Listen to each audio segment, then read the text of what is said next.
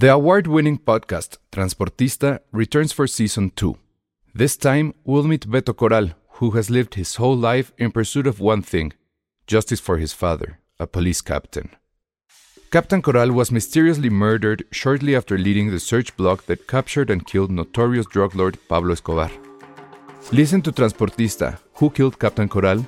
Available on the iHeartRadio app, Apple Podcasts, or wherever you listen to your podcasts. Hiring for your small business? If you're not looking for professionals on LinkedIn, you're looking in the wrong place. That's like looking for your car keys in a fish tank. LinkedIn helps you hire professionals you can't find anywhere else, even those who aren't actively searching for a new job but might be open to the perfect role. In a given month, over 70% of LinkedIn users don't even visit other leading job sites. So start looking in the right place. With LinkedIn, you can hire professionals like a professional. Post your free job on linkedin.com slash achieve today. Escuchas. Escuchas un podcast de Dixo. Escuchas Filmsteria con Penny Oliva, Ale Castro, Alejandro Alemán y Josué Corro.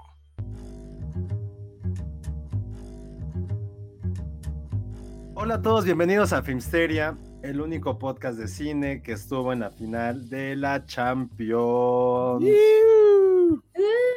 Yo no sé ni quién jugó ni nada, pero está bien. O sea, ¿Tú, no, tú no, no sabes qué es la Champions? No sé ni qué es la Champions, así de sencillo. No, o sea, tampoco. o sea, no- te lo juro que no sé. O sea, sé más del chisme de Johnny Depp y de la otra mujer que, que de la Champions y del fútbol y eso. La verdad, no.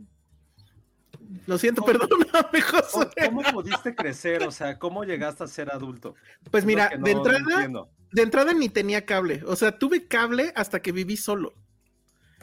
O sea, entonces creo Eso que para eso, para saber de esas cosas tienes que tener cable, ¿no? Primero. Mm, No necesariamente, Mm, no pero que, necesariamente sí. pero que, no, antes la pasaban en televisión abierta hace mucho tiempo. Ah, sí, yo no Ujú. sabías. Antes, antes, hablo en los 90. Ok. Pero bueno, eso es uno. Dos, te tienen que gustar los deportes. Bueno, no, primero, te tiene que gustar el fútbol, que pues no. Sí, de acuerdo. Y tres, te tienen que gustar los deportes, que tampoco.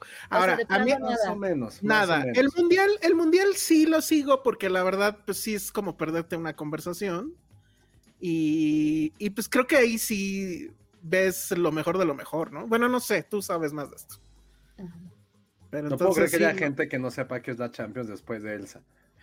Ya ves, ahí está Iván Chiva, dice que ni idea que es la Champions. Pero supongo es fútbol. Sí, pues es que Josué es bien FIFA, debes Pero es, yo he entendido que es un FIFAs, pero no sé si yo sea un FIFAs, probablemente. Totalmente eres un FIFA. No sé qué es un. FIFA. Pues que le gusta el fútbol, pero el fútbol de, de ese tipo, pues, de FIFA. O sea, mundial y. O sea, el Mexa no, pues. Ah. el Que europeo. nos explique qué, qué diablos es un FIFAs. Sí, es como, ¿qué será? Pues es como un Warsi, ¿no? O, un Treki. o- O sea, es como un fan del fútbol. Sí, pero del, del fútbol que en teoría es muy chingón, que es. Sí. Ah, Pues pues pero sí, eres FIFA, pero no es algo malo. Ah, ya. Ajá, ves, no es sí, algo no es malo. algo los malo. FIFAs son aquellos hombres que se la pasan criticando todas las acciones que dicen. No, pues esto no, creo que no tiene nada No que sé, ver". ¿cómo es José? Que Sí hemos visto fútbol juntos, pero No, no sé si es. En, en, en Mundial, seguramente, en alguna vez, seguramente hemos visto algo. No, es que estoy leyendo que los FIFAs se refieren más a los hombres machos que critican a las mujeres. Ah, sí. No, ¿eso qué tiene que ver con FIFA? Ay, no Dice creo. Monse. FIFAs es hombre cis heterosexual, que sí lo soy, que le gusta el fútbol ¿no? y la revista Maxim. No, pues ahí ya valió madre. ¿Todavía existe la revista Maxim? Ya ni existe, ¿no? Ah, según yo sí. Ah, dice Madame Tussauds, eh, peyorativamente es usado por las feministas para identificar a un machito. Exacto. No, Ah, de hecho, eso nació ya no como algo sabía, malo, ¿eh? es para hombres machitos. Ah, De hecho, el FIFA Es que nació como algo malo. Ah, yo no sabía. Yo pensé que era. Yo lo había escuchado como tres veces y dije, ah, yo pensé que eran los que jugaban FIFA. Y dije, Yo no, también no primero tanto. Y dije, no, no Por cierto, ¿ya supiste eso de que ya no va a haber FIFA? No, le van a cambiar el nombre, muchachos. No, Es que ya no quisieron pagarle a Activision, creo que era. Ya no me acuerdo a qué empresa, que era el que lo hacía.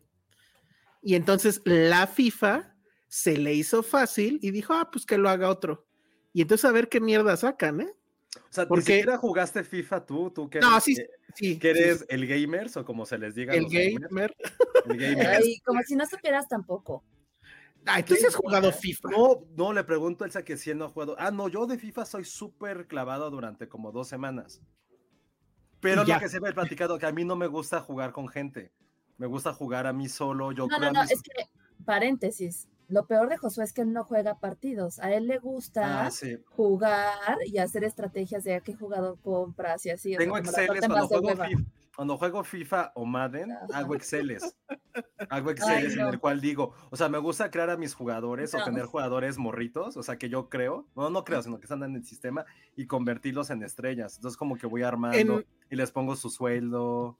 En Eso es lo los años, en los lejanos años 90, cuando yo trabajaba, sí voy a decir dónde, en la Secretaría de Educación Pública, y que obviamente había muchos tiempos muertos, yo tenía un amigo que de hecho eres productor de cine, este, que tenía un juego que era eso, pero era puro texto, o sea, nada más eran los nombres de los jugadores y comprarlos y tu equipo, etcétera. Y ya le dabas que jugaran y no te mostraba el juego, simplemente te decía si ganaste o perdiste y entonces así, y la lana y no sé qué. Y a mí me Oh, parecía lo más aburrido del plan. Pero No, a mí, a mí sí me gusta un chingo, o sea, sobre todo cuando juego Madden, que es el de americano, sí hago mis Exceles para mi, este, para mi draft. Que sé que no, no me van a entender Elsa y Ale mucho, pero para mi es draft, draft. este, sí, sí, sí hago Exceles y, me, y lo apunto y los voy creando. Sí, soy muy feliz con eso. Es como mi, mi momento de escape, pero, Es pero no, no, no, no creo que sea, no creo que sea tan fifas. Entonces, a ver, aquí está Pati chido. dice la definición de FIFAs, hombre machito que su vida gira en torno al fútbol y les dicen a las mujeres que no deben opinar de cosas de hombres. Ah, no, pues entonces no. Me encanta lo que hizo Iván Chimal. Siento que él se ha trabajado en todas partes. Güey, pues tengo cuarenta y tantos años, obviamente he trabajado en todas partes. Es cierto, te sacas un oficio en cada podcast diferente. Lo siento. O sea, llegué a trabajar en una tiendita tipo Oxxo cuando todavía no existían los Oxxos, por ejemplo. Órale. ¿Eh? Oye, quiero ver tu Pero- currículum. No, ya le quité muchas cosas porque es una mamada. o sea, Oh. pues sí. Pero bueno, platícanos de tu viaje en dos minutos. Eh, pues ya, primero hice las paces con París y con Francia. Ya, Ah, muy bien. o sea, normal. Mira, normal, normal, ya llegó, hasta Penny llegó para escuchar tu viaje a Francia. normal, Ah, muy bien. normal. ¿Qué hiciste? Hola, ¿qué hiciste las paces con París y con Francia? Eso Sí. escuché.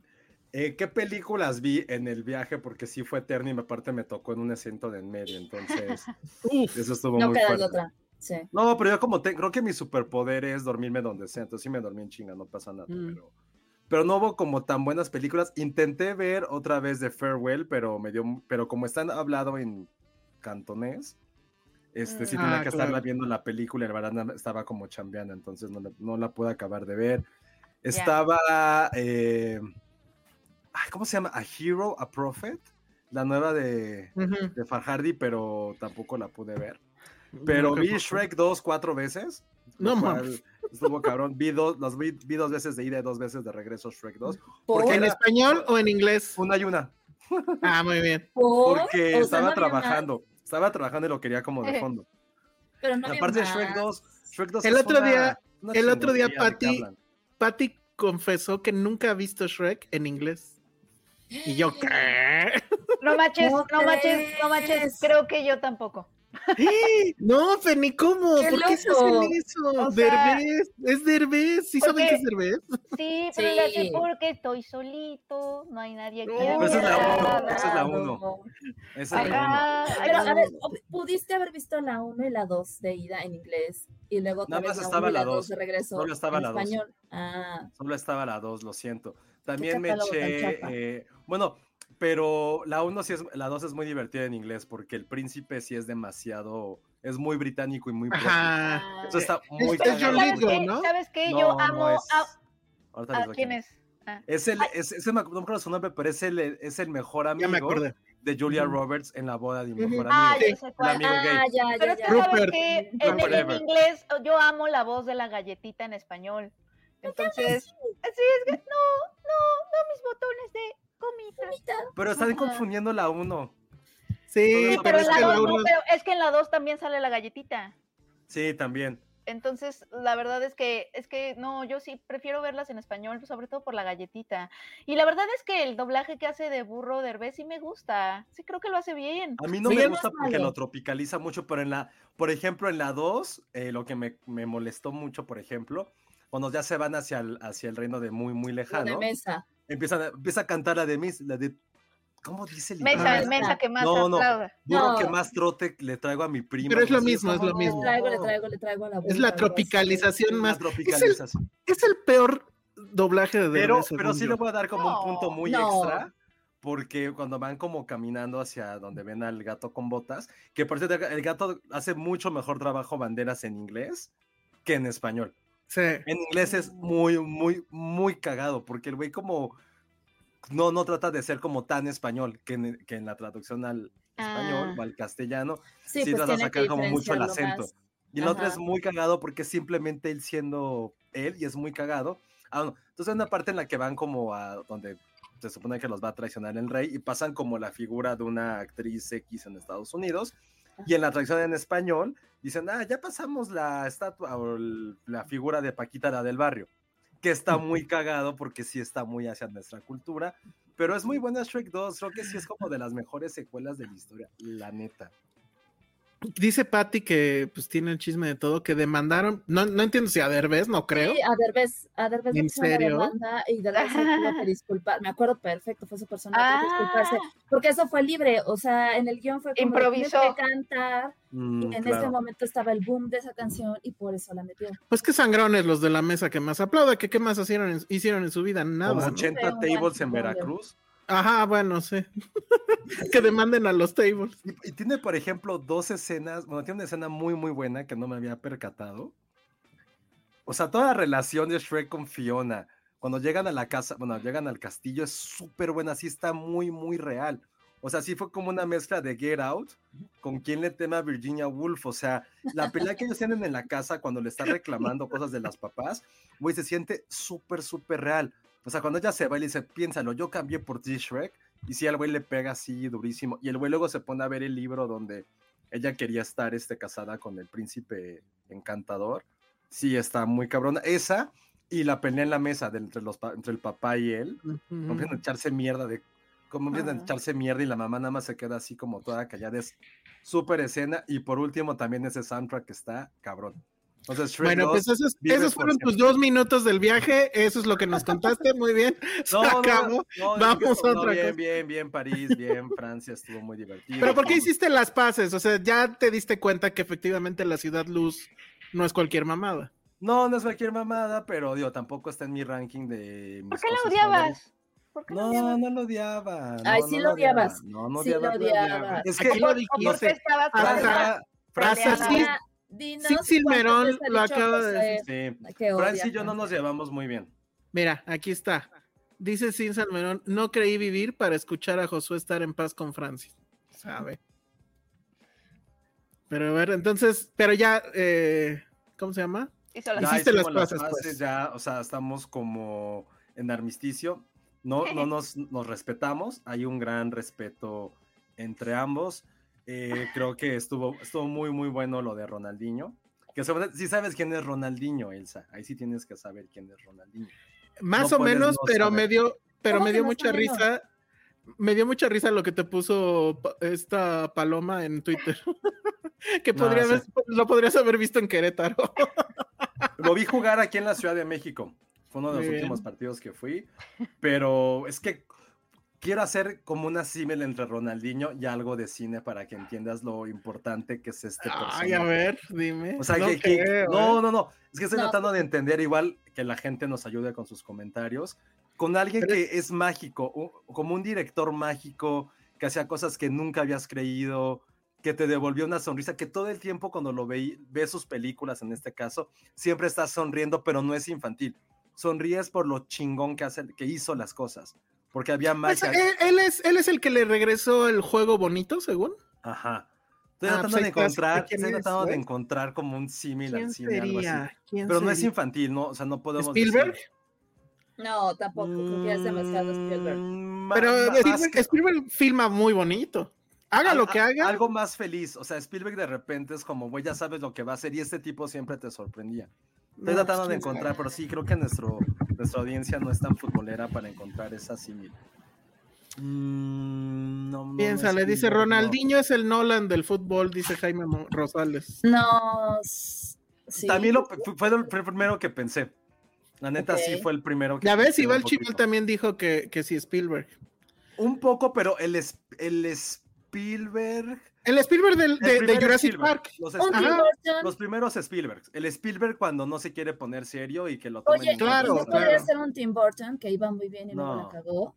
No, porque Tim Burton, es que Tim Burton era oscuro. Y este güey sí es como lleno de colores. Ah, como- ok, ok, ok. Sí, es- creo que Spielberg podría ser el primer Spielberg. Me gusta eso.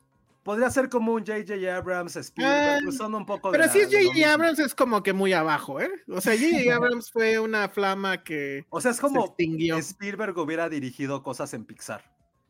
O sea, Ok. fíjense que Spielberg hubiera hecho cosas en Pixar, algo, algo así era Ronaldinho. Entonces, eh, por eso es como tan importante, estuvo bien chido. El Que sí es Noah Baumbach. Ah, Ah, no, no. No, bomba. que Bueno, muy bien. Entonces estuvo bien padre. eh, no pudimos grabar. Intenté ir a Shakespeare Co., que es la librería de Before Sunset, pero había una fila, no les miento, de dos horas. Digo, también Ya se domingo. volvió mainstream, qué mal.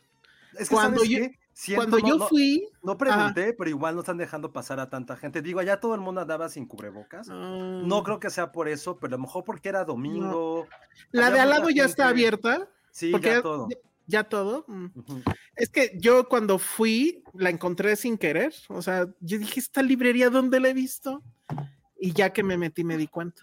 Pero Sí, bueno, eso fue hace... Intenté hacer eso para, para Filmsteria, pero sí fue de güey, una hora, casi hora y media estar formados y era de no. Mm. o sea, no, no, no, hay forma, perdón, muchas gracias. Eh, intenté ir a la iglesia de eh, Midnight in Paris, pero estaba un Mm. poquito lejos. Ahí tenemos una foto que. Esa anécdota es de las cosas más estúpidas y random que han pasado en la vida. Eh, cuando nos encontramos en París. Ah, sí. Está muy tonto porque, o sea, yo iba de viaje a París y Josué también, pero no lo planeamos que fuéramos al mismo tiempo más o menos. Y sí nos encontramos y nos encontramos justamente en la curvita donde el carro este que lleva a, ¿cómo se llama? Owen Owen Wilson. Lleva al París del pasado en Midnight in Paris. Ahí Ay, nos ahí qué encontramos. románticos los dos. No, Los es que, tres, porque también estaba Olivos. Un Sí. saludo a Olivos, si es que nos estaba. Es que escuchando. estábamos justo, yo estaba de vacaciones, Elsa también, y no me acuerdo cómo fue que, que, que coincidió. Y yo es- me estaba quedando con una amiga que es parisina, que ya no vive en París, Ujú. pero. Y, nos di- y dijo, ah, vamos a un bar que está bastante cool, que está por, por donde ella vivía. Y de repente salimos y fue como, oye, ¿no es esta la iglesia de eh, Midnight in Paris? Ahí está, él se está poniendo una foto ahorita de esa, de esa mítica escena. Y resulta que sí era y nos tomamos una foto y eso estuvo, este, pues eso sí fue bastante homoerótico, ¿ven? Que si nos dimos un beso, no. Se Fue un beso de tres. Ah, Ay, bueno. Éramos cuatro. en realidad éramos cuatro. Pero bueno, eso fue hace muchísimos, muchísimos. Fue en 2013. Wow. ¿Tú qué 2013. tienes? Entonces es que yo 2013. soy, soy mucho de años, me acuerdo que fue, Sí, sí. fue en octubre o noviembre de 2013. Entonces, estuvo muy cabrón, porque aparte fue el único momento en que nos vimos. Sí, solo nos vimos ese día y ya seguimos cada quien sus rutas. Pero sí estuvo chingón, la verdad. A ver, esto que nos conteste Jaime, que ya lo vi que está aquí. Estaría bueno que contestara este comentario de Alex Suárez que dice: Elsa y Josué son el mejor bromance del gremio. No hay otro bromance en el gremio, ¿sí? Sí, sí, sí, hay ¿Eh? muchos, sí. No, ¿Cuál? yo no los he detectado. Tampoco. Pe- Penny no tiene bromance ya. Gro ¿Sismans? ¿Sismans? Sí, no sé cómo es bromance en, en mujer. Ah, como, Como Womans. eh, como, como ¿Woman? amigas. Es que lo que ustedes conocen como bromance para nosotros es una Ajá. amistad entre una mujer. Ajá. Ah, no, es sí. que, es que lo- el bromance mata amistad mujer, ¿eh? Claro que no. Claro que Sí. no. Súper mal. ¿Que no, vi- que no viste Turning Red? Ahí está todo. ¿Qué no Ajá. vieron super cool? ¡Pum! ¿eh? Está bueno. No. O sea, en red se hacen mujeres puntas. se hacen lazos increíbles, ¿no? Ah, Acá también, al final de, eh, al final de Superbad es un super, la- o sea, esa Se ven- escena ¿Ustedes, de- ustedes, ustedes a veces se ven desnudos.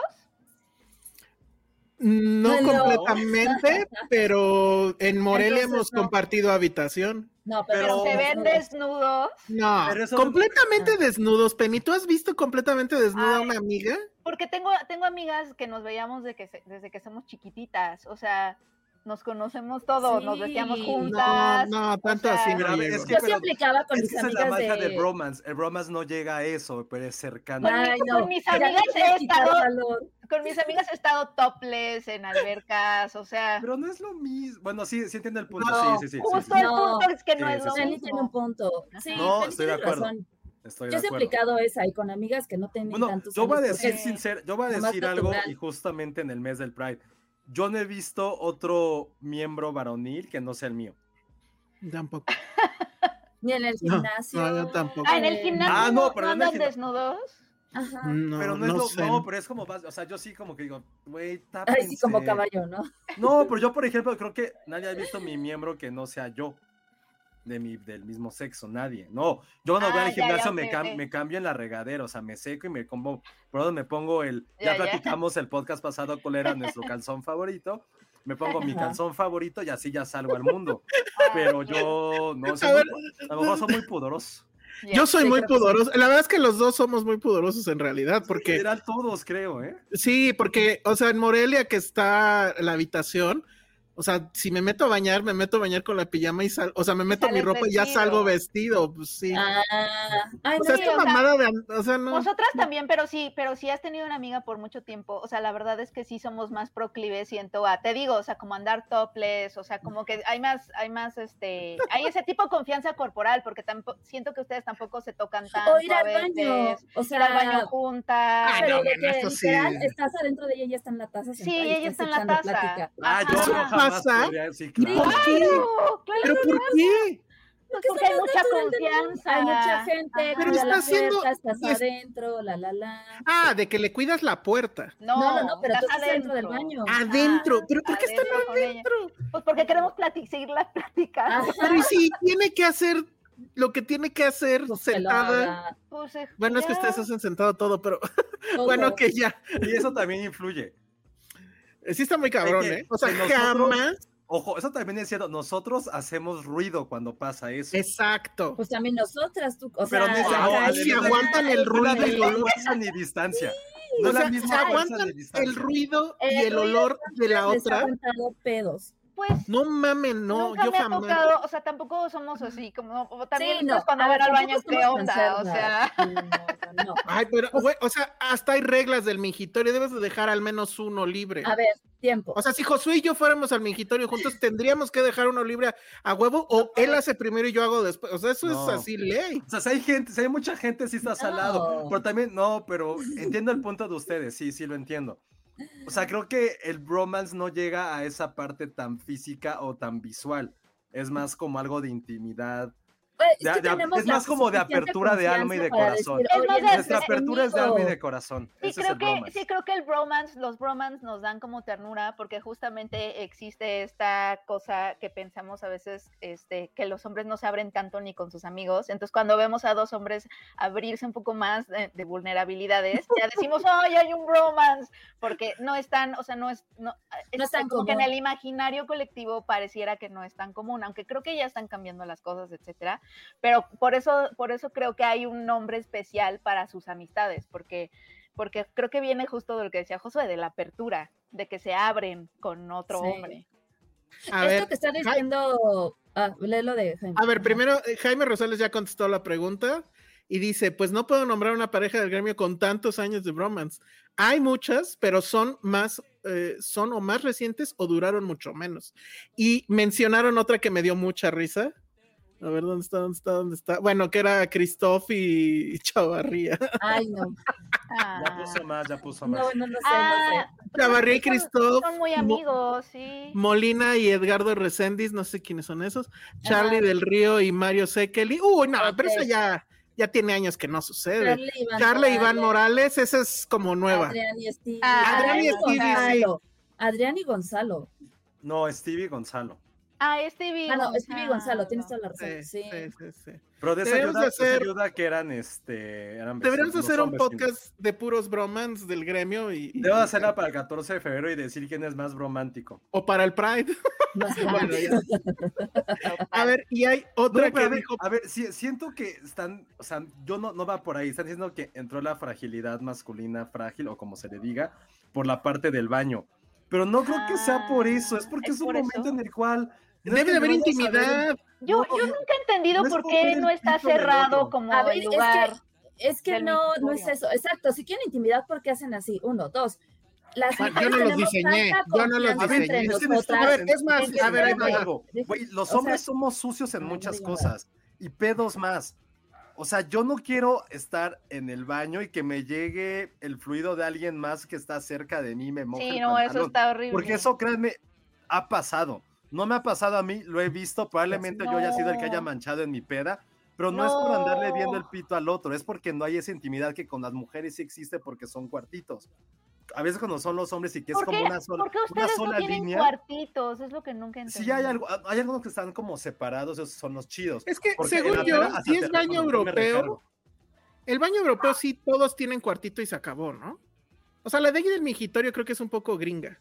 Ah, creo. ¿sí? Y dos, pues, o sea, yo no diseñé, o sea, si puedo entrar a un cuartito a hacer lo que hago en el migitorio, prefiero hacerlo en el cuartito. Es Claro. obvio. Pero a ver, estoy buscando aquí un comentario de Patty que está increíble, pero ya se me perdió. Pero no, aquí creo que lo- no hay mucha. fra- Aquí mi, mi Ah, bueno, Era el que yo dije de las amigas coordinamos nuestros periodos menstruales, nada le gana eso. Exacto. A ver, Eso hacen. Eh, sí, sí sucede. Sí, metabólicamente Cuerpo. hablando, cuando estás con muchas mujeres, nos empezamos a coordinar y menstruamos al mismo tiempo. E- ¿Quién Eso me lo contaron a mí en la oficina porque estaba en una oficina con puras chicas. Sí, Y alguien me dijo, güey, y un día se pusieron muy mal conmigo, no conmigo, con una situación. Yo así, te lo juro que me acuerdo mucho que me fui a mi escritorio y fue como, güey, pues, ¿qué hice o qué dije? Fue una pendejada. Y llegó una de ellas y me dijo, no, no fue contigo, es que nos sincronizamos. Y yo, no es cierto, me dijeron, güey, no, no es No, broma, eso es neta". real. Eso es real. Sí. Toda la oficina se sincronizó, yo era el único Entre hombre. más convivas, o sea, por ejemplo, cuando tenía. Rumi y mujer, fuck? Rumi y yo nos, nos sincronizamos y era como, güey, ya nos va a bajar, vamos por las Sí. O, sí, Hay muy ma- ah, de verdad hay mucha magia que ustedes no podrían entender. exacto. Sí, sí, nos sincronizamos. Ahora, y- ¿alguien dijo que esto era de masculinidad frágil, eso de la regla del migitorio? No creo, ¿eh? O sea, en, gen- en general es, pues, se necesita intimidad. Punto. Si no, a veces hasta se te van las ganas de hacer.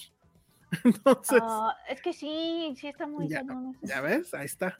No, pero no, nosotras, nosotras no tenemos ese problema, no sé por qué. O sea, sí, sí, la verdad, hasta yo, hasta yo, la verdad, he sentido como, ¿qué es esto? O sea, como que la amistad entre mujeres sí es una cosa, este, o sea, que de muchísimos enigmas y misterios y, y, o sea, hasta yo Pues- he, he- he dicho como de, no manches, ¿qué es esto? O sea, Pero pues ni tantos, porque con toda facilidad dices que has andado desnuda con amigas que ni. Pues es que es lo más natural. sí, por eso, o sea, que la Es conexión es tanta que sí dices, wow, ¿qué es esto? O Bueno, está que- bien. Dice Marcos Ramos, en el mundo gay todo eso de los heteros es de risa loca, nos desnudamos, nos besamos y hasta nos intercambiamos los novios y no dejamos de ser amigos. Ok, bien. Claro, las, las amistades, las, eh, eso me gusta, amistades LGBTQ, que también nos digan cómo es. Fátima entonces dice que la, la sincronización es lo máximo. Alex Juárez dice, los hombres competimos por bien quien escupe más lejos, es muy triste. Ah, pero no sé por qué me da ternura. Es que yo no sé por Pero qué es como me más de niño, como de niño. Es de Sí. es mí Jamás me lo dan hice. pero- ternura- me dan ternura las amistades este, cercanas entre hombres, pero yo creo que es, es por lo mismo, porque tenemos esta idea de que, como, o sea, que son excepcionales de cierta forma. Ah, Miar juntos para reforzar la amistad. Dice Iván Chimán, lo que pasa con el bromance es que los hombres se Ah. emocionan mucho con una amistad. Claro, pues sí, por sí. Sí, yo creo que sí ha, de- sí ha, sí ha sido difícil para ustedes sentirse que, sentirse que no pueden abrirse con el mundo. Muy bien. Perfecto. ¿Qué más? Bueno, ese pues fue ya. el viaje a Francia. Ese fue el viaje a Francia, exacto. Se acabó ya el tiempo. Ya nos llevamos medio podcast hablando de esto, ¿no? Bueno, Ah. ¿qué, qué hacemos? ¿Seguimos con los chismes primero? o- Sí, ¿no? ¿Cuáles son nuestros chismes? Pues hay dos muy fuertes. El primero, pues es lo que pasó con Johnny Depp, Oh, ya se me ajá, en México es conocido como Johnny Depp, por cierto, para que nos entiendan. Y Johnny Depp. Todo el mundo escribe Deep. Sí. Sí, es Depp. Pero bueno, este, pues ya salió que él ganó la demanda. eh, esta mujer Amber Heard le va a tener que pagar ¿cuánto? ¿15 millones? 15 10, ¿no? millones. ¿A 15? No, 15. Ah. Que siento que para, para su nivel es como, pues, o sea, algo complejo, pero tampoco te mata, ¿no? 15 millones. Digo, Pudo no haber sé. sido más, porque creo que la demanda era como de 40 y No, tantos, ¿no? ella lo demandó a él y por 50. Y luego lo contra, o sea, él, él la demandó de revuelta y creo que la No, demanda ahorita. Fue al, fue al revés, él fue primero y ella contrademandó, pero él la demandó por cuarenta y tantos. Y ella por 100. Ajá, Sí, es una estupidez, pero bueno. sí por cien. Y le- Y, y más allá del tema, o sea, yo, por ejemplo, pues no puedo opinar porque la verdad no sé exactamente los términos de la demanda, pero pues el tema más bien es lo que está pasando y ya vimos que efectivamente está pasando. Penny hace rato, hace rato lo comentamos en el chat. Y pues sí, se está usando como pretexto como para validar o no sé cómo llamarlo. Ya hay incluso un hashtag que es que Mentu, algo así. Eso a mí que, pues, sí es me una estupidez, de todo esto. O Sí, sea, yo, está yo- terrible. yo- yo sigo creyendo que fue muy irresponsable televisarlo. O sea, yo no sé qué esa... O sea, traté de investigar un poco más, porque ven que me- nos hicimos esa pregunta, ¿no? De por qué lo Ajá. estamos viendo. Traté de investigar un poquito más y nada más encontré, o sea, lo único que encontré, si alguien encontró más información, es bienvenida, amigos, amigas, este, que quien pidió que se televisara, o sea, que a veces los juicios se televisan, ¿no? Por eso existen estos canales de Court TV, Law and Crime, que pasan estos, estos juicios. Quien pidió que se televisara fue Johnny Depp, y entiendo perfectamente por qué, porque le beneficiaba todo a Johnny Depp, como vimos, ¿no? Esa televisación. Este, y quienes pidieron que no se televisara fue el equipo de Amber Heard, también entiendo por qué. Y al final me parece, hasta donde tengo entendido, que es la jueza la que desestima o rechaza o acepta ese tipo de emociones. Entonces, al principio, eh, pues desde el principio, pues televisado, bla, bla, bla. Y lo que a mí se me empezó a hacer interesante desde el inicio es que, bueno, y todavía ahorita se me hace interesante, es que más allá de la narrativa de si eres Team, lo que sea, Team Amber Heard o Team Johnny Depp, que eso fue lo que, a lo que se redujo mucho de la conversación, este, o sea, más allá de eso, lo que está interesante, de nuevo, es lo- lo- el producto mediático, o sea, porque cuando tú televisas algo, deja de ser un juicio, nada más un juicio, se convierte en un espectáculo mediático. Y En un al- juicio mediático. Al ser un espectáculo mediático está atravesado por muchos otros temas como el celebrity culture, este que también hubo y otro y otro tema es el de que eh, como en todo espectáculo mediático sucede, empiecen a surgir narrativas de héroes, antihéroes, etcétera. Y por lo regular los medios de comunicación son los que les gusta construir mucho estas narrativas de quiénes son los malos, quiénes son los buenos, quién es la víctima, quién es la princesa, quién es la mala, quién es la bruja o quién es la víctima. Es decir, como que por lo regular los medios son los que construyen ese tipo de narrativas cuando este tipo de escándalos mediáticos, ¿no? Pero ahorita, ¿qué pasa cuando quitas a los medios de comunicación de esa ecuación?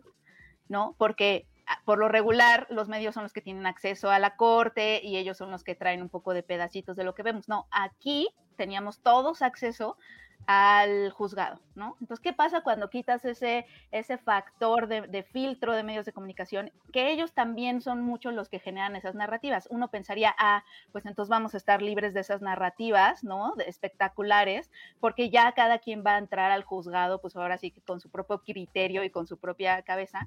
Pero lo que me, se me hizo súper interesante es que incluso quitando a los medios de comunicación de ese como ecuación, se siguieron construyendo héroes, antihéroes, incluso en el mismo lugar donde estaba la cámara, que ahí es donde, o sea, no creo que quien estuviera filmando tuviera la intención de tomar partido ni nada, ahí es donde le dijeron que se parara a filmar, pero incluso la cámara juega un papel, porque cuando tú pones una cámara en un lugar, y eso es interesante, cambian cosas.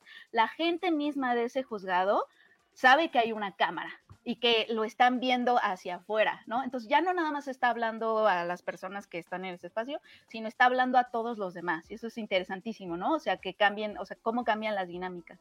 Y también, por ejemplo, me dio mucha curiosidad que la cámara estaba siempre del lado del, lugar de, del, del equipo de Johnny Depp eh, no, no, de nuevo, no porque estuviera tomando partido el camarógrafo, sino ahí sucede, pero eso también a nivel audiovisual, pues manda un mensaje, o sea, como que a los de Amber Heard los veías todo el tiempo lejos, a pesar de que hubiera un close-up, pues se sentía un poco como que todos estábamos de este lado, ¿no? Este, visualmente. Como que todas esas cosas se me hicieron súper interesantes y conforme empezó a pasar el juicio, le, le decía a Ale, pues se volvió a hacer cada vez más espectacular, más Game of Thrones de ahorita. Era la miniserie True Crime de nuestros tiempos, ¿sabes? O sea, como Va a haber serie en algún momento, ¿verdad? Lo veo venir. pero es que no, no, no, tendría ni siquiera por qué haber serie, porque ya, ya hubo. O sea, no creo que haya ningún producto de entretenimiento que le pueda ganar a lo que vimos en el, en el juzgado. O sea, pues claro, imagínate que, que alguien sí, sí demuestre como esos flashbacks o las peleas, ya con eso. ni, siquiera sé si sería igual de entretenido. O sea, lo que pasaba en el juzgado, porque además empezaron a ver personajes como los héroes, antihéroes, pero los abogados empezaron a ser personajes. Incluso el equipo de, Johnny Depp logró subirse a la narrativa del girl power a través del, de Camille Vázquez, la, la abogada. O sea, como que todas, o sea, fue de verdad una clase maestra de cómo construir héroes, antihéroes, etcétera, etcétera. Y lo estábamos, ¿y quién los estaba construyendo? O sea, nosotros, ¿no? Como que ahora no estaban los medios este, involucrados, bueno, en ese filtro y se me hizo súper interesante eso.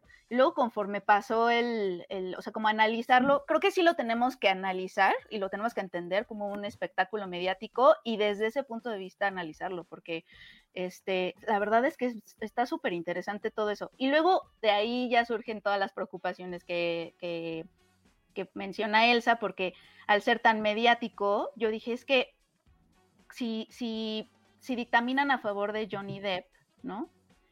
Eh, y, se declara que fue una difamación. Al ser tan mediático, a mí lo que me preocupaba era que al ser tan mediático, pues ese es, eh, ese es un espectáculo que está aterrizando en cierto mundo y que está siendo visto por ciertas mentalidades y todavía somos un mundo muy machista y todavía somos, no digo que todo el mundo lo sea, pero todavía somos un mundo que apenas estamos como empezando a aprender a, no, a darnos cuenta de sus sesgos, bla, bla, bla o sea, un espectáculo tan mediático en donde se haga esa dictaminación, pues sí, o sea, yo tenía miedo justo de que se, de que en lugar de decir, ah, ok, esto fue un juicio de una persona, fue la excepción, ella mintió quizá, ¿no? O no sé, eso no es para mí decirlo, pero el, el juzgado dijo que ella mintió, entonces, este, ergo, todas las mujeres mienten. Ya ven cómo a, todos nos difaman, no sé qué, en lugar de considerarlo la excepción, que lo es, porque la mayoría de las mujeres no mienten en estos casos, históricamente eso es lo que se nos ha demostrado, que lo vean como la norma por ser tan mediático. Entonces eso es lo que a mí me empezó a preocupar y me sigue preocupando mucho y hace ratito Ale nos dio este, nos mandó screen captures así súper perturbadores de gente que decía así, men tú, ¿no? En lugar de me tú. Y ah, ya sé. es que no, hemos entendido nada, o sea, como que eso es lo preocupante. Y bueno, pues ahí está. Mucha gente sí estuvo muy pendiente. La verdad, yo así nada. No, yo tampoco. me, me, decían incluso que en el, en el grupo de Telegram de Filmsteria sí estaban en, este, como que siguiendo el asunto. Ya no, a mí me dijo alguien que está metido y me dijo qué onda, que, o sea, todos los días comentaban y no sé qué. Pero bueno, o sea. sí, es que este, este caso sí es como todo lo que dice Penny. Sí hay cosas que creo que, como por aquí dice Jaime, que ya se me perdió, que hay cosas que fueron muy circunstanciales. Eh, a mí otra cosa más de la que me preocupa es que se demostró que Amber estaba mintiendo, al menos en los hechos, en las, en las pruebas, incluso en, o sea, en, en los veredictos que yo decía, se contradecía un chingo de repente no lo escribí y en el, otro, bueno, sí lo escribí, ¿no? Y, ni ella sabía ni por dónde. Creo que aquí lo más fuerte es que gracias a ese tipo, o sea, gracias a ese tipo de cosas que hizo Amber, como que se desfigura o se, o se pierde el sentido y la voz que muchas, o sea, de muchas mujeres que sí lo sufrieron de verdad, y por culpa de esta mujer es como, o sea, yo digo, no sé, no soy conocedora al 100%, pero medio veía el chisme, y era como al principio que, hizo una declaración en donde ella hablaba mucho, creo que de este golpe de cuando la tiró al piso y que la cama ensangrada y no sé qué, corríjanme si estoy mal. Y una persona salió así de, güey, estás usando mi caso, porque eso fue lo que me pasó a mí y lo que yo conté, y lo estás usando como tuyo.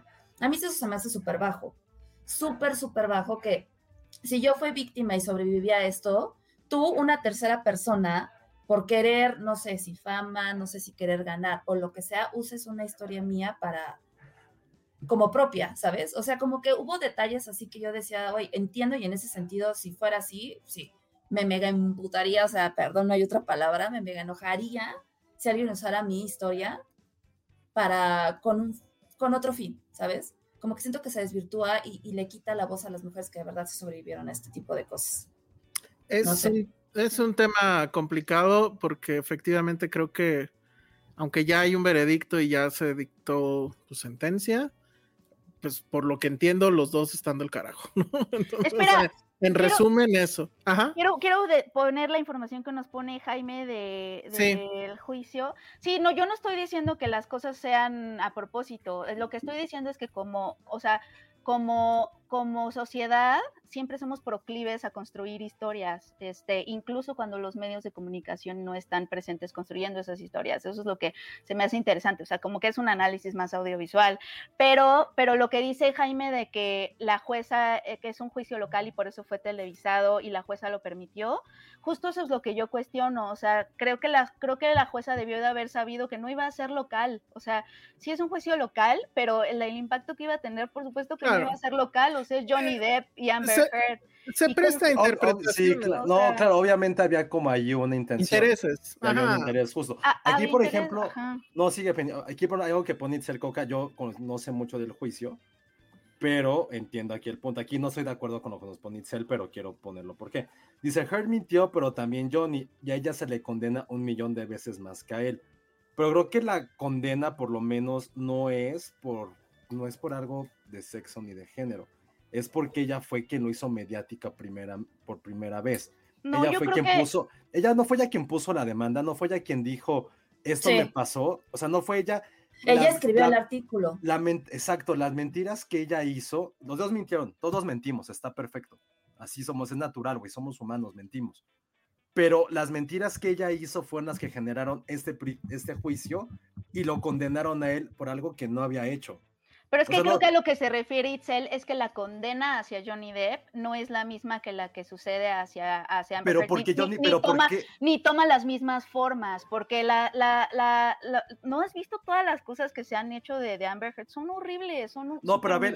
Pero es que aquí creo que el punto, o sea, lo que quiero poner es, y ojo, no, no estoy diciendo quién lo hizo más, pero se le condena más a ella porque ella fue quien lo propició, ella fue quien la abrió lo hizo mediático, o, estoy, equivocado, no sé. Pero es que aunque, aunque, hagas algo mediático, nadie tiene por qué atacar tu integridad como ser humano, o sea, y ese es el punto que creo al que quiero, al que creo que quiere llegar Itzel, que una cosa es que digamos, uff, no le creo, está mintiendo, es una mentirosa, y otra cosa es irle a amenazar de muerte y, y, hacer cosas, y cosas horribles que yo sí he visto en redes, y creo que ahí sí entra una dimensión de género, justo ahí, o sea, no tanto en, que te vamos a creerle a ella, o sea, sabes, como todas estas cosas, sino creo que a lo que se refiere Itzel es a cómo ha sido tratada y que sí hay una dimensión de género en el regodeo de atacar a, una mujer y que no es lo mismo, no, la condena no la reciben de la misma forma los hombres que las mujeres. No sé, es que siento yo, Penny, que en este caso en particular no fue tanto porque sea mujer,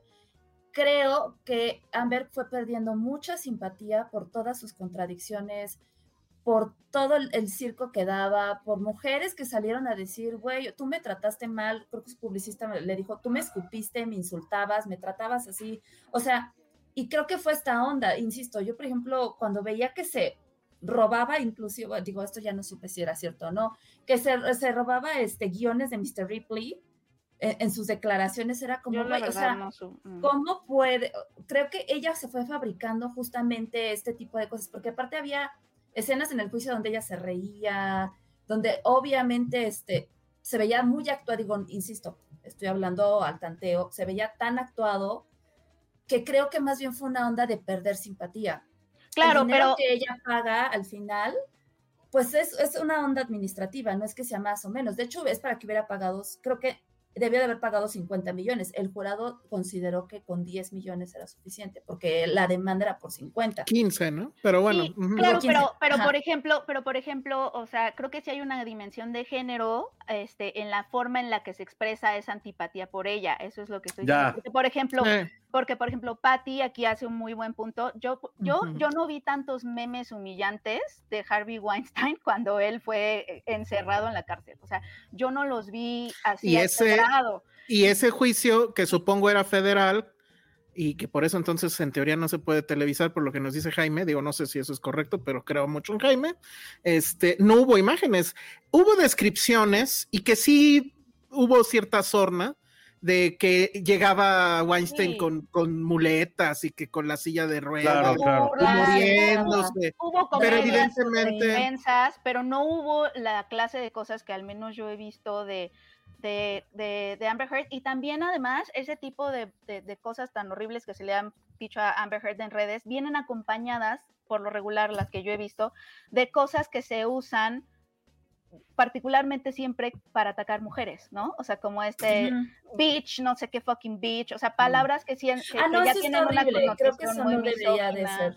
Totalmente, o sea, como que más bien creo que a eso se refería Itzel. Sí, o sea, creo que tampoco hay que darle, hay que darle muchas vueltas. Creo que esto también tuvo que ver por el momento en que pasó, las figuras mediáticas que eran, y también creo que a lo mejor, y eso fue algo que platicamos desde el primer punto, fue por la primera consecuencia que tuvo. O sea, salieron las declaraciones y lo que ocurrió inmediatamente fue una condena mediática y de muchísima gente hacia Johnny Depp. Creo que eso también hay que dejarlo como muy de muy de Sí, que, hasta perdió los, las chambas, ¿no? Esa es la parte medular. Creo que mediáticamente, sin, insisto, sin entrar como a temas mucho más de género, creo que también ese fue como el primer impacto de haber dicho como este güey que si era una top, era un top star, top 5 stars en ese momento, que se haya caído de ese pedestal de la forma más vil de güey, a tu esposa le hiciste tal, tal, tal, tal, tal, tal. Y todo el mundo y creo que por lo menos el 99.8% de la población o a quien le interesaba el tema no estaba involucrada, fue de, güey, este güey es un pendejo a la mierda con él. Creo que esa fue la... Y después te das cuenta que tres, cuatro años después, esa reacción, esa condena que tú hiciste era realmente algo que no había sido cierto.